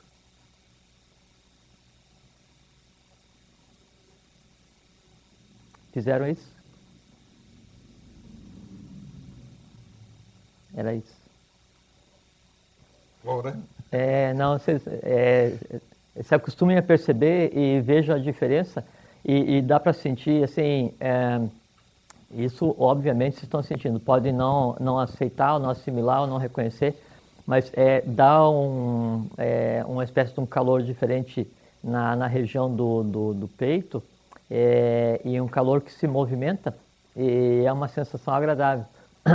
Isso, isso é uma percepção, é, é, assim, é o princípio básico da percepção é, da onde é, é, se projeta ou onde existe ou, ou o que é, é, a realidade que a gente tem conversado aqui. Né? Fisicamente ela se manifesta, às vezes com mais intensidade, às vezes com menos intensidade, mas hoje está tá massa. É por isso que eu, eu, gostaria de compartilhar com vocês. Dei, dei uma, uma, observada que está tá muito interessante. É isso aí. Bom, dado a dica, né? Dado a dica, claro. É, é, você quer saber é, sobre a questão se nós somos, é, se a gente existe na relação de um para um Isso. ou se não, né? Exatamente. bom, primeiro você falou é, de início, Grego, que a nossa intenção aqui não é, é retirar a base de ninguém com relação a crenças, cada um acredita no que quer, Cada um acredita no que deseja, cada um acredita no que precisa e cada um se deixa usar pelas crenças, que a crença ela é um conglomerado de forças criado ao longo do tempo e que serve a alguns propósitos. E toda crença se alimenta daqueles que acreditam nela. Né? Aí há crenças onde você usa o livre-arbítrio, onde você usa o direito do livre pensador, e há crenças onde você submete. Se submeteu, você é, é, passa a alimentar a criatura. Né? Então, mesmo que você faça parte de um sistema onde você alimenta a criatura, uma crença que, em vez de te libertar, ela tende a te escravizar, aproveite para é, saber a hora certa de parar e mudar. Então, nossa intenção não é, é tirar a base de ninguém e nem contestar a, a crença de cada um, até porque crença é um sistema que está intimamente ligado à questão vital, à questão astral, à própria questão da saúde de cada um e está é, invariavelmente também ligado a questão de uso da força, da força mental, da positividade de cada um, para se livrar de algumas tendências é, que têm a ver com é, propagação do karma em cada um de nós. Tá? Ah, é, é, muito comum é, a gente é, ver uma exploração baseado no desconhecimento das pessoas de uma maneira geral e baseado principalmente, é, grego, naquela ansiedade, naquela, naquela angústia, naquele desejo de ver o invisível, de ficar face a face com o desconhecido, de buscar aquilo que eu espero que seja, né? E aquela coisa assim que a realidade não me basta porque não compreendo, então eu tenho que buscar o invisível. Quando eu vou buscar o invisível, vou trazer alguma coisa qualquer para me agarrar, né? E geralmente, é, até por conta de um desconhecimento do, do berço né, do Ocidente, ou do berço da nação brasileira principalmente, quando se vai buscar alguma coisa para se agarrar em termos de diferenciado, a gente busca as bases do Oriente, mas não com conhecimento, a gente busca as bases do Oriente que foram erroneamente, né, conscientemente ou inconscientemente traduzidas de forma errada para o Ocidente. Então você se agarra em fragmentos do conhecimento. Né? E a gente conversou aqui um outro dia essa questão da, do tantrismo, que ele é, é uma interpretação incorreta de um fragmento do conhecimento oriental que vem para o Ocidente e aqui faz uma farra e aqui aí incorre em lesa evolução, lesa divindade, Isso. lesa humanidade, esse tipo de coisa. Então, independente do que seja essa, essa coisa que eu queira buscar, eu busco desde que não seja a realidade. E aí se agarra onde for, onde for possível. Por conta disso, e aí partindo do princípio que todo ser humano tem em si a mesma semente que existe na própria divindade, quer dizer, no ser humano está a própria divindade. Então todo ser humano ele é, é, ele é inocente em maior ou menor grau, né? E ele é suscetível em menor ou maior grau ao que lhe é apresentado. Quanto mais, né, é, próximo do, do ativismo, quanto mais próximo do animismo, quanto mais visível for aquele oculto que está sendo vendido para as pessoas, mais facilmente é aceito. Então é muito mais fácil você acreditar que existe um é, elemental que vai te deixar rico do que você é, tentar entender o que é um deva que existe além da manifestação e que interfere na própria gênese. Por quê? Porque um deva do além a caixa, um ser que não tem corpo físico, né, um, uma forma arrúpica, sem forma, ele não passa pela aceitação da minha mente concreta. Agora, se você veja a estátua de um elemental, né, de um gnomo, e diz, não, esse gnomo aqui, o nome dele é Jorge, e você esfrega a barriga dele porque ele vai te deixar rico. Então, faz isso porque é mais fácil, porque porque daí, obviamente, concreta aceita porque eu estou tocando a barriga, porque daí tem a ligação com vou ficar rico, daí a minha, a, o meu corpo astral, minhas emoções aceitam aquilo como uma coisa boa porque eu quero ficar rico, se bem que eu não seja, eu não saiba nem o que é ficar rico, que é rico, é estar, né? estar rico. Então, se, se vai geralmente é pelos menores caminhos, pelos atalhos, e na verdade esses atalhos não são os menores, né? eles são grandes desvios da lei, né? que são só percebidos à custa de muito trabalho, muito sofrimento do conceito humano né? e de muito é, errar e recomeçar. Uma das. É, é, então, eu comentei para mostrar essa, essa ânsia essa, essa busca pueril, essa busca infantil que todo ser humano tem pelo invisível, pelo desconhecido, por buscar. É, é como o que motivou os descobridores a virem para a América Latina, né?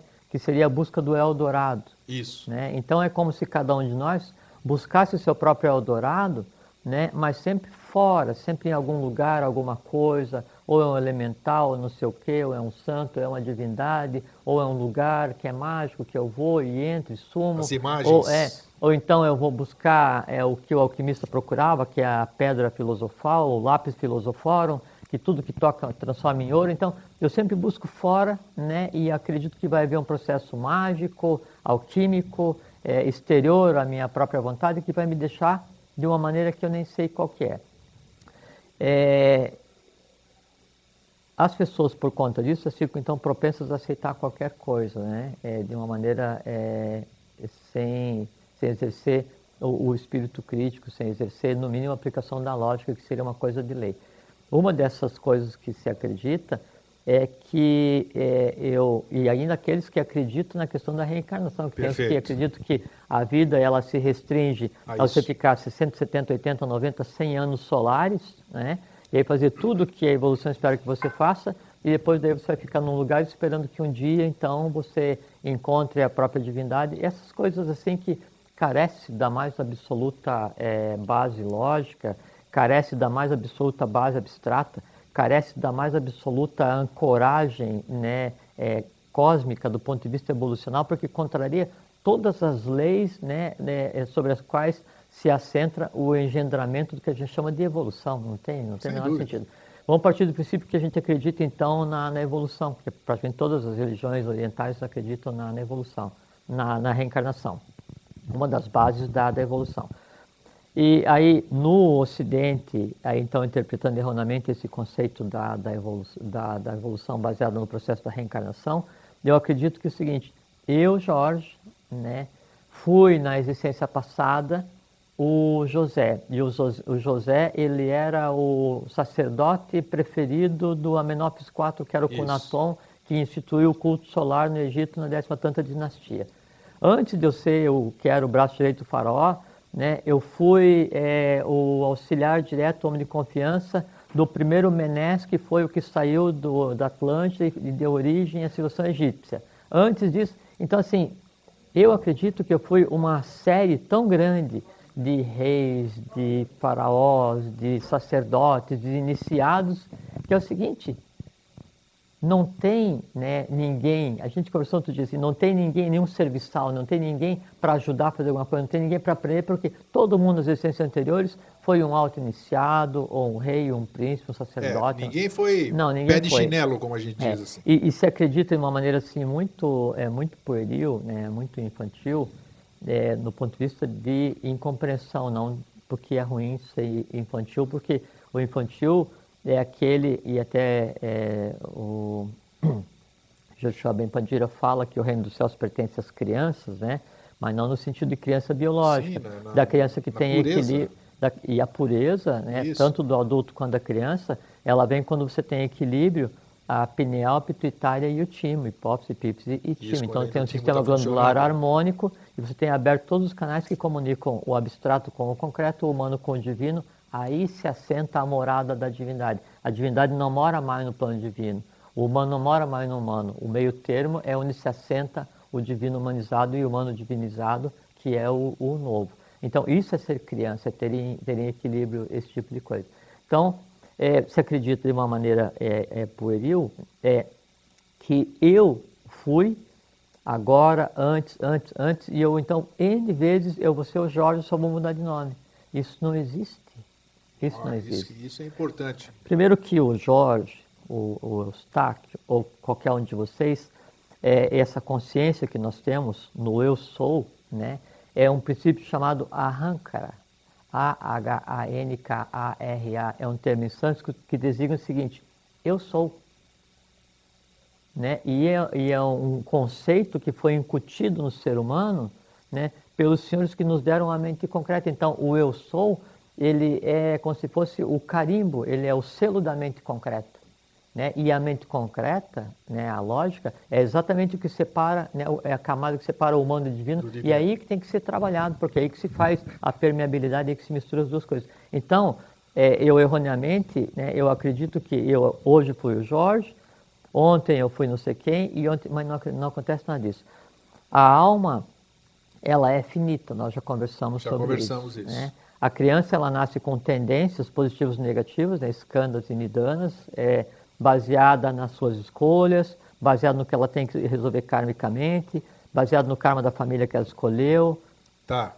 Uma parte aqui, para ficar, pra ficar Sim. Na, na, na, no resgate kármico, na família que ele escolheu, mas se ele não é uma unidade, se ele é fruto de uma série de coisas, como é que ele. Aí você falou como se nessa, nesse momento como se ele fosse uma individualidade que está escolhendo algo. Está faltando um, ele, uma, ligação. Ele, ele, escolheu, disse, você escolheu, não disse o grego. Ah, tá. Quem é esse? Eu sou eu. É eu o eu sou. sou. O que eu sou. O é, eu sou. Eu sou tá. o que eu sou. Eu o eu sou, sou podemos definir como divina presença, como todo mundo fala ou não?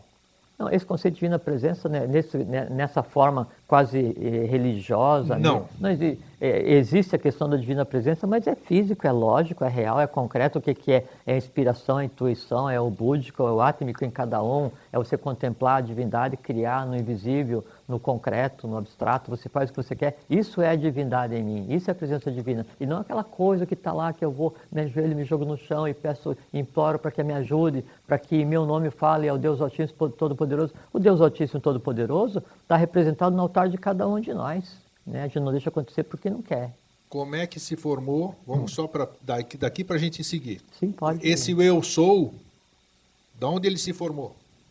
Das minhas da, da, da, das experiências desse eu sou. É sim. Que é... esse eu sou é, o, é referente à nossa mônada que nós estamos falando, né? A mônada ela antecede. Ela antecede, o... claro, sim. que nós somos Porque, um pedaço disso. É, tudo. Quando há o, o, processo da, assim, quando então eu tenho uma existência solar que a gente conceitou como vida. Então pode demorar 60, 70, 80, 100, 200, 500, dependendo da, da capacidade é, de, de recriação própria de, que cada um tem. Aí chega no final desse processo, né? Então eu vou passar pelo fenômeno que humanamente se conhece como morte, né? morte. Né? Aí a parte, o espírito de cada um, que é o conceito de monda dele, obviamente ele está acima desse processo, né?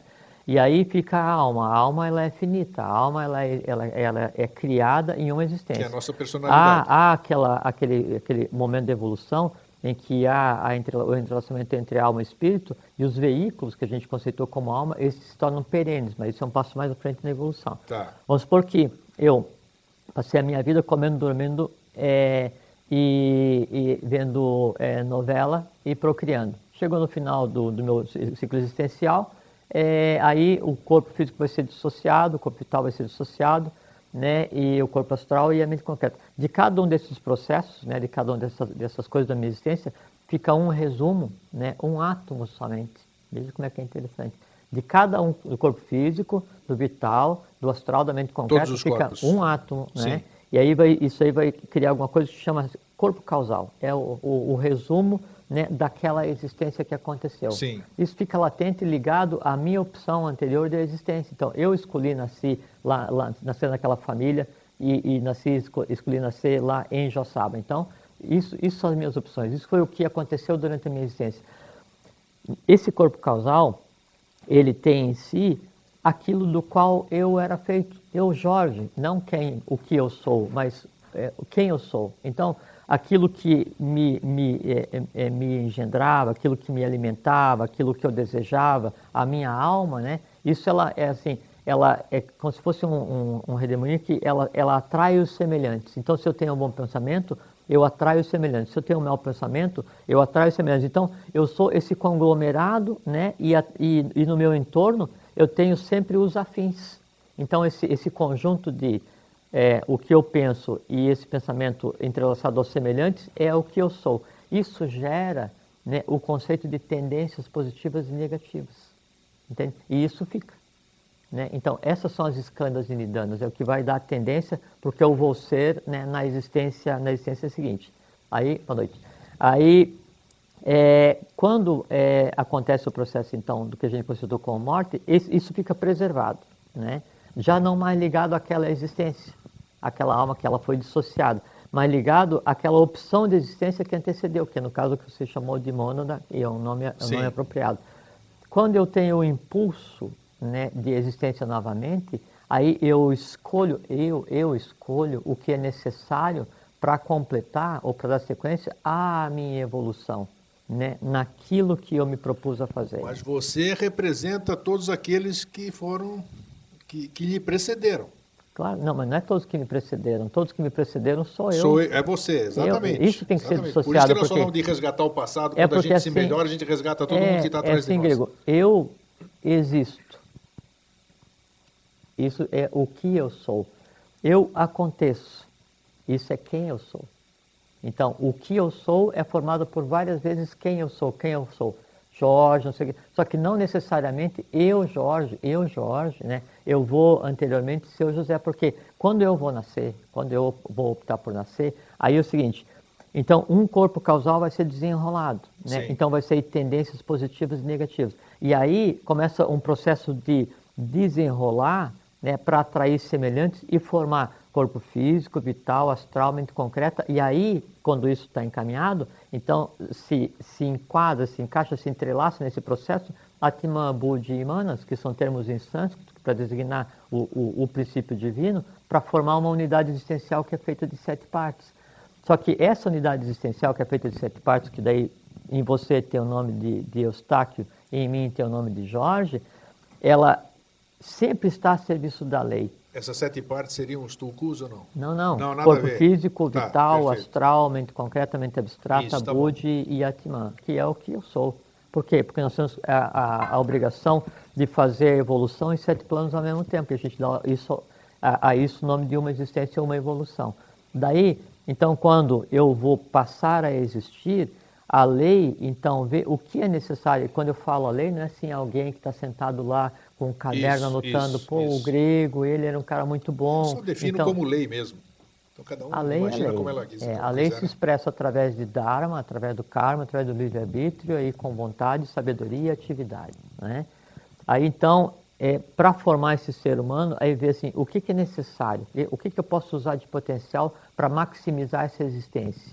Né? E aí então, um conglomerado né, de outras existências vem e se funde né, nisso que eu chamo de eu. Então, eu sou quem? Não sei. Entende? Então, sempre nós Foi o tema do nosso programa anterior, né? Ser ou não ser. Não Exatamente. existe isso, né? Não existe. É a neutralidade. É porque quem tem essa dúvida é o humano, não é quem contempla. É. Então, o que que eu sou? Né? É, o que que eu sou hoje? Eu sou um conjunto de existências anteriores. Quais existências? Não sei, grego. Pode ter em mim né, um, um, um, fragmento, parte de consciência de um sacerdote, assim como pode ter em mim parte de consciência de um verdugo. Por quê? Porque daí eu, com a força que eu tenho, exteriorizando o que de sacerdote existe em mim, eu vou transformar aquilo que de verdugo foi colocado em mim para ser evoluído. Mas nesse caso aqui, que ainda, ainda não ficou claro, vamos dizer, a individualidade com o todo. E você pode ter fragmento meu? O Jorge hoje pode ter um pedacinho do grego, por exemplo, do Eustáquio? Do Eustáquio, não. Não? Não. De você, sim. Ah, sim, tá, tá, tá, perfeito. Foi bom você esclarecer. Claro, porque então, o Eustáquio, tem que entender o seguinte, grego, o Eustáquio é... Que tudo que a gente conversa aqui, depois tem continuidade lá fora. Sim, e a gente vai é, explicando para outras pessoas. O, o Eustáquio é, é, a tua identidade. O Eustáquio, sim, assim, sim, o Eustáquio ele começa assim, quando o corpo físico. Linguajar o Eustáquio, o Eustáquio ele começa quando o corpo físico dele foi gerado e vai terminar no dia que você quiser. Sim. Entende? Tá. Isso, isso é o, teu, a tua identidade. Esse Agora, é o Eustáquio. Agora, o, o que meu, é você? você sou... é uma unidade evolucional a serviço da lei. E quem te forma? Quem te deu capacidade para vir criar, escrever livro, vir na TV, viajar da Quem? Quer dizer, uma existência só anterior tua te deu tudo isso? Não. Pode ter em você é, parte do Homero, né? pode ter em você parte Perfeito. de Ulisses, pode Agora ter em você parte de Helena, pode ter em você Agora partes é, de, do Átila, pode ter em você parte de Colombo, pode ter em você parte de, de um cara que pegou e passou a vida inteira bebendo e não fez nada na vida. Pode ter N seres. Por tá. quê? Porque você é um caldeirão, você é um, cadinho, você é um laboratório onde se resolve a coisa humana. Perfeito. A lei não desperdiça uma existência. Perfeito. E agora Por isso aí... que, e tá. aqui uma coisa que é muito importante dizer é que hoje fala assim, ah, morreu um, morreu dois, morreu mil. Isso é um prejuízo evolucional tão grande. Né? E por que, que daí a questão da morte é contra a lei, contra a evolução? Porque uma existência, ela é uma engendração cósmica várias consciências, e aí energia, forrate, kundalini, karma, livre-arbítrio, tendência positiva, negativa, movimentação do corpo físico, do plano físico, do vital, Na hora da escolha, escolha envolve isso tudo. O eu sou, na hora da escolha, envolve tudo isso aí que você está falando. Sempre. Sempre. Né? Sempre. E aí você diz, não, eu, é, é isso que vai acontecer. Aí esse entorno, ele começa a ganhar densidade e começa a atrair. Aí começa a atrair o quê? Aquilo que eu usei de base de corpo causal. Então, aí se eu tenho em mim partes do é, Amenófis 4, então vou ter preferência pelo abstrato, vou gostar das coisas do Egito. Então, as tendências você traz? As tendências eu trago tanto positiva quanto negativa. Né? E por que, que nós trazemos tendências positivas em cada um de nós? Por que a gente não é perfeito? Porque é o seguinte, se alguém gerou uma tendência negativa, e tendência negativa, né, ou defeito, ou, ou erro que seja, ele é um ser a ser sublimado, é parte do plano astral que foi criado indevidamente, ele tem que nascer vinculado vitalmente a alguém para se resolver. Né? Então, isso é o processo de engendramento. Nós não somos paridos, nós somos engendrados. Né? O que o pai e a mãe fazem né, é o seguinte: É, a mãe, a cada 28 dias, ela cria um corpo elétrico. Sim. Né? Que é o, o chama processo, de ovulação. É, é, a, ovulação é onde vai, é onde está a âncora elétrica, né? É a matriz. Mas então a, a, a, mulher, que é um ser da, da hierarquia é, Barishad, é, ela cria cada 28 dias uma forma elétrica perfeita para receber uma existência. E essa forma elétrica ela serve como chave para ir desmontando pedaços do astral e da mente concreta e aglutinar para formar o que a gente chama de alma. Se naquele mês a mulher não teve um filho, né, ela não concebeu né, um, um, um ser, no mês seguinte a forma elétrica é tão diferente quanto se ela tivesse sido feita outra há mil anos atrás. Não tem como você ter dois filhos parecidos, dois filhos iguais de um mês para o outro, de um ano para o outro, de dez anos para o outro. É completamente diferente por quê? Porque quem faz a forma elétrica, e veja que a mulher, ela, ela pare, ela engendra, né, e ela alimenta, e ela dá forma física no útero, só que o útero é como se fosse uma pirâmide de cabeça para baixo. Ah, desse ponto aqui, tem todo um processo cósmico acontecendo para pegar potenciais, seres, ideias, energia, e tendências, e engendrar e movimentar o astral, movimentar o, o planejamento concreto da densidade, entrelaçar, criar o sistema cérebro-espinhal, atribuir parte da matéria do plano astral, parte da matéria da mente concreta, atribuir um sistema vital, começar a reproduzir o corpo físico. Todo esse processo é o que a gente vê. E por trás do que a gente não vê é que para cada célula, para cada elemento, está sendo dado um poder de criação em todos os planos como nunca foi dado. Então, a, o ser humano ele não pare, ele não cria, né? ele não faz filho. Né? O ser humano engendra. Quem pare, quem cria, né? quem faz a próxima cria, é o reino que antecedeu o reino hominal, que é o reino animal. E o homem não é um animal com consciência, não é um animal pensante. Animal é o reino que antecedeu o reino hominal. E o reino hominal antecede o reino angelical. Então, ao meu ver, pelo que você está falando, como, com a nossa mente, com o nosso racional aqui, que eu não sei como, como é que é a terminologia. Assim. É a mente concreta. A mente a concreta. Razão, é. A razão, através da razão eu nunca vou obter respostas, então.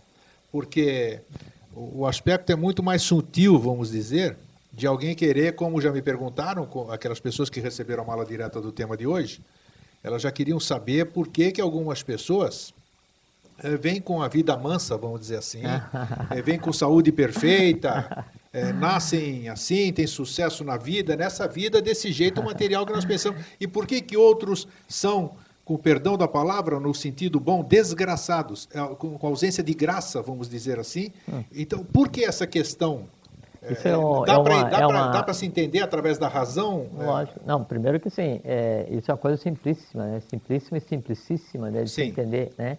que é o seguinte, é, quando você analisa alguém e fala assim, poxa, mas essa pessoa assim, nasceu tão bem, nasceu em berço de ouro, assim, a vida para ela é tão redonda, você está vendo o aspecto humano daquela criatura. Claro, claro, Primeiro claro. O, o, aspecto do bom karma que ele é, veio para resgatar. E bom karma ou mau karma, do ponto de vista evolucional, é tão ruim quanto, porque a questão é não ter karma.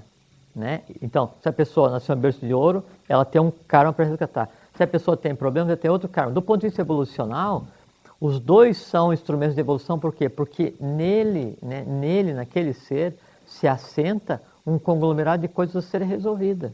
Né? O que acontece aqui naquele que você acha que ele não tem graça nenhuma, e geralmente o ter graça ou não está associado ou à saúde ou a dinheiro. Sim, é. Né? O que é uma Com certeza, não o tem que é outra. uma O que é uma ignorância, o que é assim, uma falta de conhecimento, o que é fechar os olhos para a realidade de uma, de uma forma, forma assim absurda. Né? Porque a questão de ter, doen de ter doença, de ter saúde ou não, é uma questão de karma e de força. Né? E se você tem, é porque você, quando escolheu essa existência, não, qual é o caminho mais breve para resgatar né, e resolver todo um problema de um ramo familiar que eu tenho força suficiente para nascer com o que humanamente se conceitou de doença e impedir que isso perpasse, que isso transpasse, que isso seja passado para as próximas gerações em mim acontece, em mim eu resolvo e eu curo, não a minha individualidade somente, eu curo todas as próximas gerações de seres humanos que saírem desse ramo familiar. Existe alguma coisa mais gloriosa que isso? Não. E por não, falar... agora o que, que acontece? A pessoa passa a vida inteira se lamentando, né? aí perde uma existência. Né? Ou aquele que tem, não, eu nasci em berço de ouro, né, tal, tal, a vida para mim é fantástica, eu tenho dinheiro, saúde, viagem, não sei o que, faço tudo que as pessoas gostariam de fazer. Quem gostaria de fazer o que você faz? Porque você é corpo físico, vital, astral e mente concreta na melhor das hipóteses. E o que mais? Você se assenta onde, criatura? A quem você vai pagar, né, você vai prestar conta por desperdiçar uma existência tão levianamente? Você entende que então a questão do ter graça, né, do ser bem-aventurado, né, o bem-aventurado hoje é o que tem consciência da sua própria existência. O bem-aventurado hoje é o que sabe de onde veio, para onde vai, quem é. Oh. Esse é o bem-aventurado. E isso todos nós sabemos. É mesmo? Então conta aí. Conta aqui. De onde eu vim? De onde, de onde vim? Responda, Grego. Eu? De eu onde vim, eu vim? De onde eu vim? Da onde eu vim? eu vim do. Eu vim do todo. E para onde é que você vai? Pro todo. E quem você é? Eu sou o todo, parte do todo. E, e, e aí? E, e há alguma coisa mais para falar depois disso? Não. Então. Mas é, tem que ter uma certa consciência para Mas, pensar dessa mas forma. é óbvio, que eu- por isso que a, a bem-aventurança hoje é a consciência de onde eu vim, para onde eu vou e quem eu sou. Sim. Porque isso jamais aconteceu, que é, é o Tem que seguinte, ter a consciência do E todo. quando Se você não e tiver, veja e veja o impacto disso que você falou e eu não falei, não foi eu que falei isso, né? Você falou isso, né? Para você falar é porque isso é verídico, porque senão seria impossível de você falar. com certeza. Né? E veja que é uma coisa assim, é, do ponto de vista evolucional, chocante para a própria divindade, porque é o seguinte: pela primeira vez no processo evolucional, o plano mais denso, que estava em processo de aquisição de consciência, adquire consciência suficiente para verbalizar quem eu sou. Eu sou o todo. Não há nada superior a isso. Isso é bem-aventurança grego. Não é ter mais ou menos, não é ficar resfriado hoje ou ficar resfriado amanhã, não é ter a mulher amada hoje ou perder a mulher amada amanhã. Isso não, isso são nuances da vida, isso é convivência com o plano astral que nos cabe sublimar, isso é. Porque quando a gente, é, quando a gente acontece, hoje está concorrido esse Tá negócio. bom. É, isso que eu Você falei para vocês. eu começo, falei né? para Você vocês de falou, início. Vocês fora o pensam que- calorão, vocês fora o pensam que esse negócio é. aqui é brincadeira, mas não é não. Então assim, e uma coisa que é muito importante, grego, é que é assim, ó. Quando eu vou existir, eu, eu, eu, o que eu sou, quando eu vou existir, assim, ó, eu vou nascer naquela família, daquela mãe, naquele mês, vou ter esse nome e que a lei me dê o que eu mereço, o que eu tenho que fazer, né? E além disso, me dê mais porque eu tenho competência para resolver. Quando eu, eu venho e passo pelo processo de existência, aí eu, eu ganho para existir, né, que é o meu corpo vital, meu corpo astral, meu corpo mental concreto, parte do próprio plano, onde me é dada a competência de criar invisivelmente. Quando eu crio invisivelmente, então aquele ser que eu plasmei, aquele filho que eu criei no, no, no astral, aquela emoção ou aquele conhecimento, ele fica ligado a mim. Se ele fica ligado a mim, eu tenho que fazer com que ele evolua. O fato, porque a, a gente tem que lembrar que é o seguinte, a, a lei, né, a existência cósmica, ela não está à brincadeira, não está à toa. O processo evolucional, né, ele anda em velocidade acima da velocidade da luz e com consciência subatômica. Então, o que acontece? Para que tenha sido me dado o poder de criar um pensamento, ou de criar um conhecimento, ou de criar uma emoção, o que seja, eu tenho que ter responsabilidade sobre esse plano. E quando eu, eu, eu nasço com uma tendência com alguma coisa, o que, que se espera? Que aquela tendência, que aquela doença, que aquela, eh, aquela limitação, que aquele erro, que aquela, aquela ah, coisa qualquer que está contra a lei, que em mim existe, porque a lei sabe que eu posso resolver, seja resolvido. Quando eu resolvo, né, eu não resolvo tão somente o para frente, eu resolvo o para trás, que a gente já conversou, mas eu faço com que esse conglomerado de seres que existia no plano astral, ele se sublime. Aí eu fiz um trabalho divino de fazer o quê? Transformar e imprimir consciência em um plano invisível. E o que é imprimir consciência no plano invisível? É entender o erro quando ele acontece e não repetir. É entender a vida da forma como ela é. Em fazendo isso, eu estou na função de todo. Por quê? Porque eu estou dando evolução para um plano mais denso que está sob minha competência. Qual é o plano que está sob tua competência? Mente concreta, astral, vital e o físico. E nunca foi dado em nenhum sistema evolucional, em nenhum momento de nenhuma raça eh, que nos antecedeu, a competência para você chegar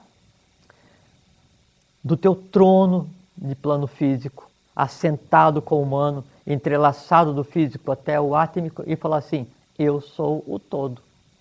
Ah. O que dizer? Deixa eu só falar essas duas aqui. Ah, Ficou se- claro, Grego? Pô, se não ficou. Tá. Claríssimo, é claríssimo e tenho certeza que você também entendeu. Então, só, é, é, de, quem eu fui, quem eu fui, Quem eu fui nós? ninguém. É. Quem eu fui, eu fui o todo. Quem eu sou, eu não sou ninguém. Quem eu sou, eu sou o todo. Quem eu vou ser, eu vou ser o todo. Né? Eu vim de um conglomerado de seres, eu existo e eu e mais um conglomerado vai fazer parte de quem? De alguém. Que alguém? Não interessa que alguém. Se alguém no Tibete, ou se alguém em Florianópolis, se alguém no Iraque, se alguém é, no, no Himalaia, se alguém. Não Faz parte do onde, todo, porque faz parte do todo, é o todos todo. os seres estão em um processo único evolucional e eu vou ser colocado aonde? O que eu criei, né? o, o, o potencial que eu criei vai ser colocado aonde? Aonde a lei precise. O que foi colocado em mim, o que a lei precisa, porque eu faço o que eu tenho que fazer.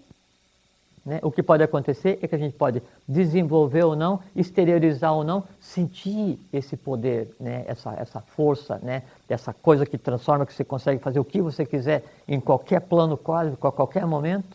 Né? Quer dizer, quando você acorda, não, hoje eu vou refazer todo esse negócio. Então, essa força é colocada em É- todo é mundo. criação, né? Tudo, a todo Exatamente, momento. Né? exatamente. É, usa quem quer. É né? E, e o uso disso é que dá as cores da vida. É dado a você um prisma, uma lente. Né? Na maneira como você vira, você pode ver o mundo mais ou menos colorido, mais perfumado ou menos perfumado, Perfeito. mais leve ou menos. Perfeito. Todo mundo tem a mesma lente. O que muda é a angulação. Você pode mu- eh, inclinar a tua lente de tal maneira que todo mundo fica desfocado. Quer dizer, o mundo inteiro fica desfocado. Aí você acha que o mundo é o quê? O mundo é cinza, o mundo é escuro, o mundo é frio, o mundo é de dores, todo mundo se volta contra mim e eu sofro e eu, e eu tenho prazer em Isso. sofrer para poder acusar a divindade e para poder pedir para alguém e cada um constrói o seu próprio mundo para que o meu permaneça ignorado, como dizia Kibel. Exatamente, exatamente. Bom, bom, o tema, eu não sei se está aparecendo à tarde aí, mas no decorrer do programa está aparecendo o tema do programa de hoje? Tá. O tema de hoje que nós estamos tratando é quem fomos nós. E quem nos telefonou aqui, a Sirlene Alves, daqui de Floripa, Boa noite, Silene. está vivendo, está vivendo o programa em estado de graça. Que maravilha, né? Isso. Beijão, então, Sirlene. aproveitar, então, abençoada seja, Silene. Isso. É. E o Fabiano de Curitiba, ele nos faz uma pergunta: como fica, como ficam o colar 777 vidas, entre parênteses, reencarnações, neste contexto que está sendo abordado? Ah, 777 é assim, é, dependendo do que você fizer na tua existência, nesse conglomerado, então a, a mônada tem um, um número de vezes que vai evoluir no, do início ao final de um ciclo. Dependendo do nível de consciência que você adquira, você pode existir mais ou menos vezes. Né? Mas então, todo mundo adquire o direito, toda mônada adquire o direito de vir e fazer esse processo de engendramento para culminar com o que a gente chama de existência 777 vezes. Por que fala 777? É porque a existência ela faz em sete linhas do Pramanta, cada linha do Pramanta se divide em 111 linhas e a gente está ligado a uma linha Perfeito. matônica. Por que 777? É para nos dar o direito de existir em cada uma das variantes de cada uma das linhas de cada uma tônica do Pramanta. Então a divindade nos dá o direito de experienciar o quê? Todas as tônicas da existência humana. E a gente faz com elas o quê? O que bem quiser. Você pode adiantar isso ou atrasar, né? É, a- a- e, e a, e a grande recompensa é, é você saber que está cumprindo o teu dever. É, ninguém vai ver, você não vai para lugar nenhum, não veio de lugar nenhum, não precisa contar para ninguém, mas você sabe que está fazendo o que tem que ser feito.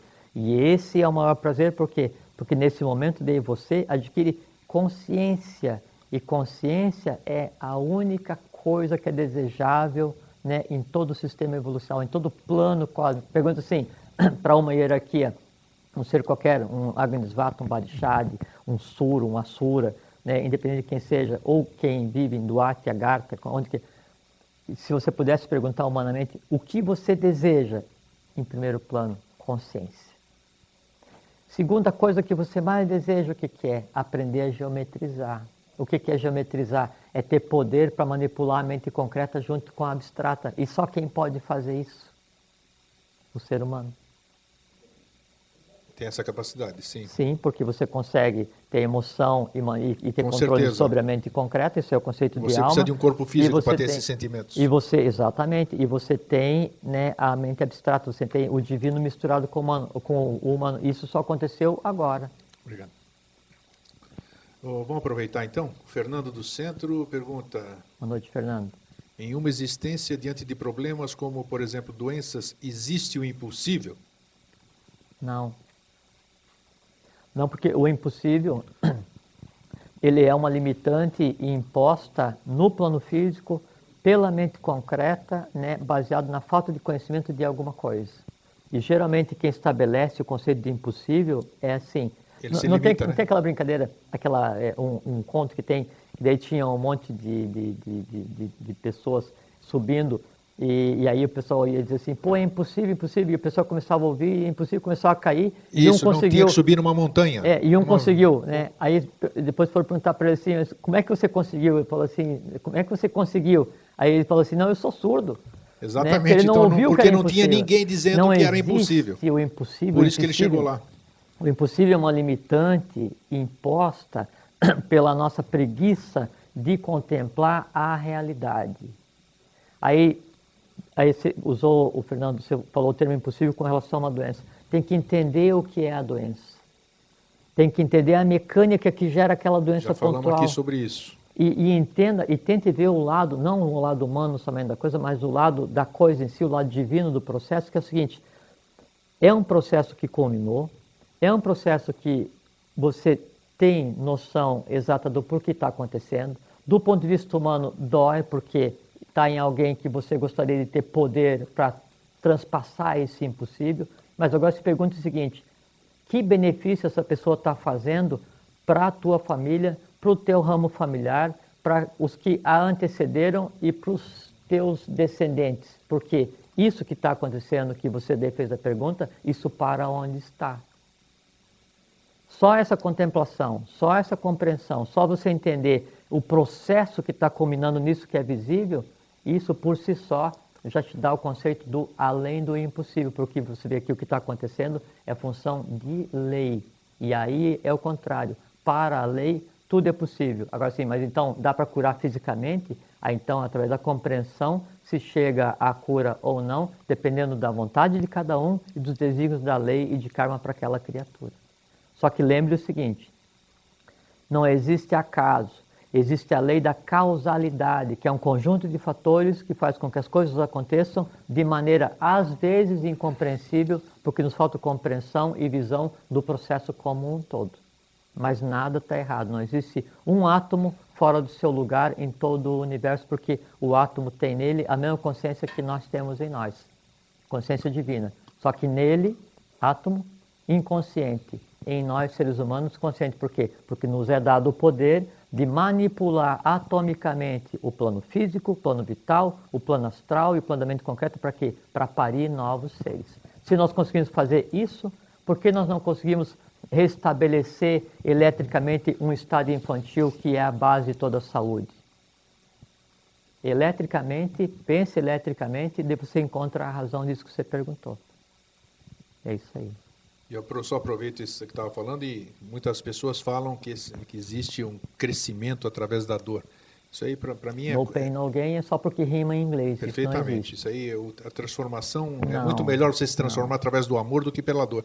Não, a, a, a dor, ela, ela vem da, da, da incompreensão do processo que leva, do medo de contemplar os, os elementos que fizeram com que isso acontecesse, mas principalmente, grego, a- o, o, o prazer pela dor advém do medo de não sentir dor e não ter o que fazer e ficar diante da grande interrogação que é, afinal de contas, por quê? É a não compreensão. Exatamente. Não, o porquê da vida. Então, assim, se eu tenho uma dor, ou um problema, ou um amor perdido, ou um anseio, um desejo, uma frustração, qualquer coisa, ou uma neuro, qualquer, essas coisas assim que a, a ciência adora rotular e, e, e entupir as pessoas de remédio, então isso faz com que a vida ela passe mais celeremente.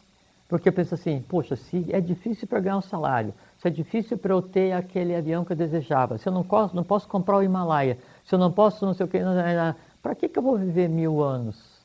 É. Aí a lei responde para você, ô oh, criatura, você tem que viver mil anos, porque você foi feito para viver mil anos e trabalhar a serviço da lei.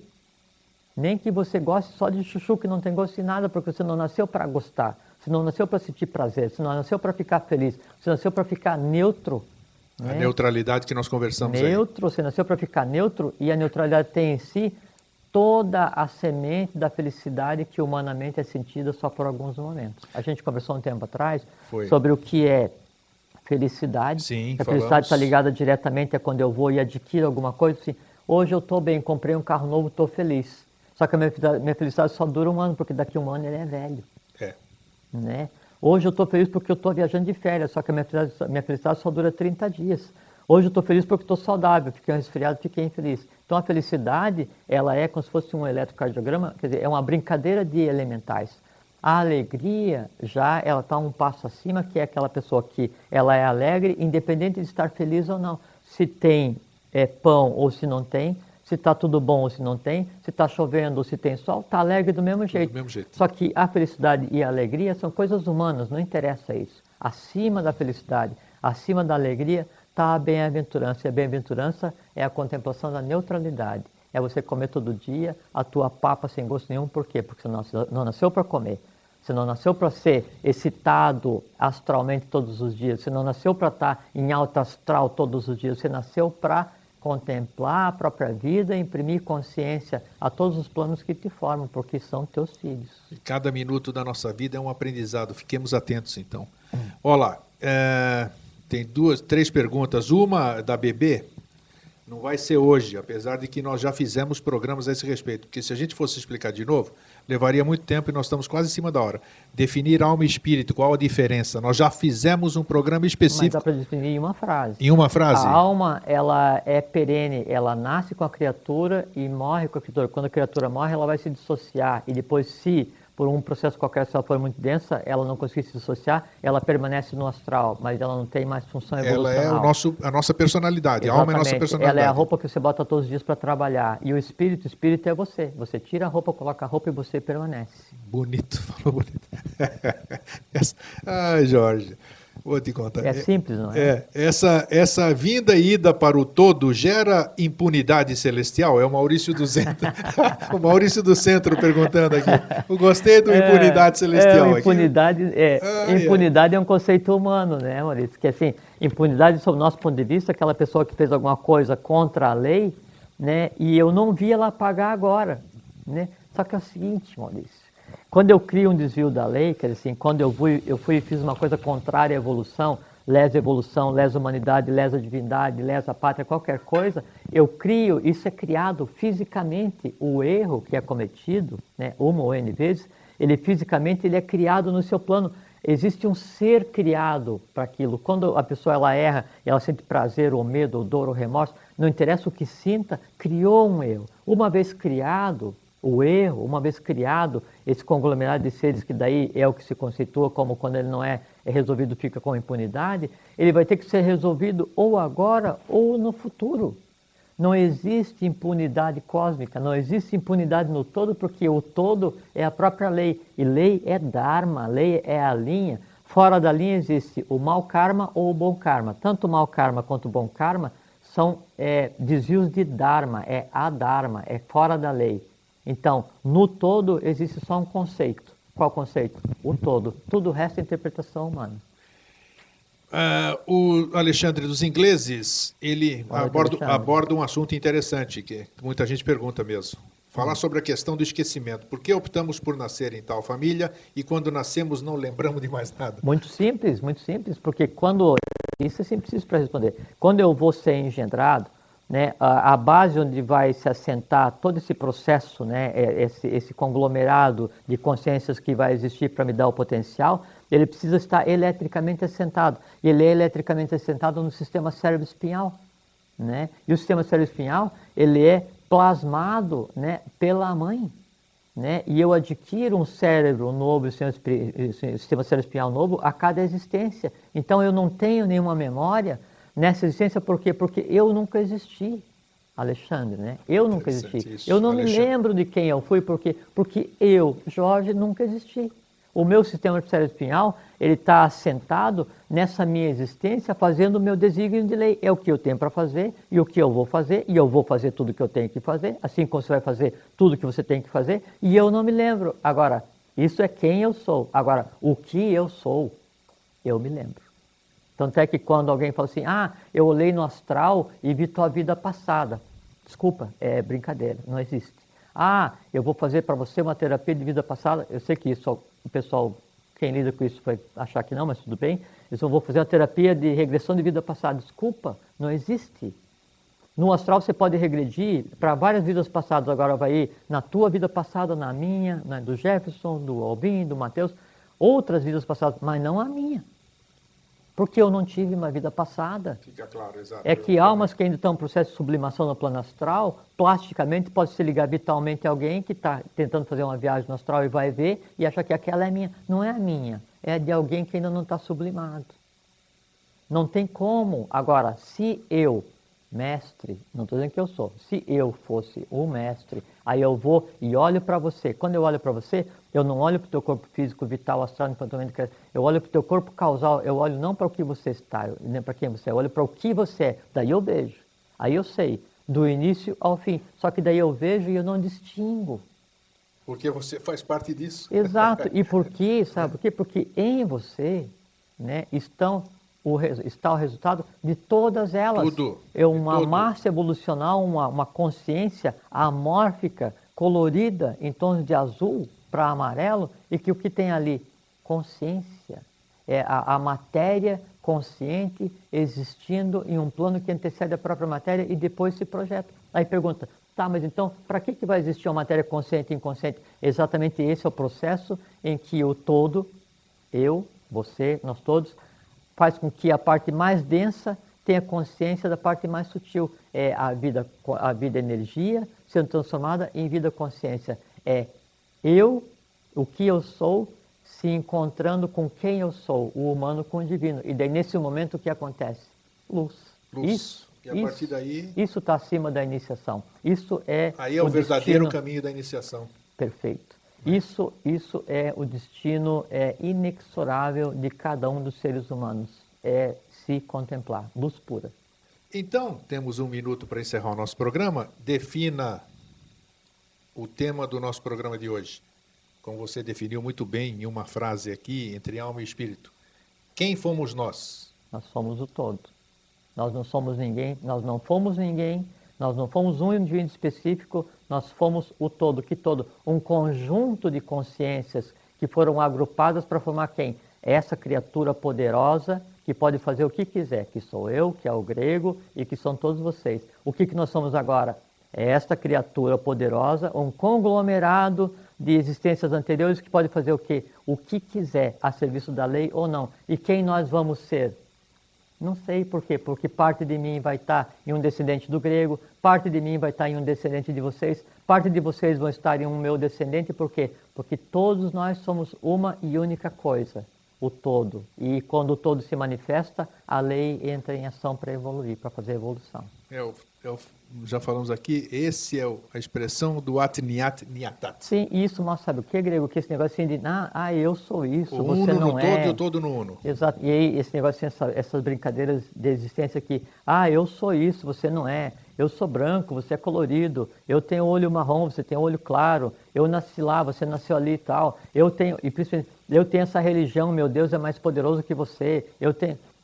Gente, Nada disso. Somos todos um. Não existe, não existe isso. Isso, assim, isso é uma, uma diversão para quem não quer usar a vida para evoluir e quer fazer com que a vida passe desapercebida para que a morte chegue rapidamente para premiar uma vida sem sentido.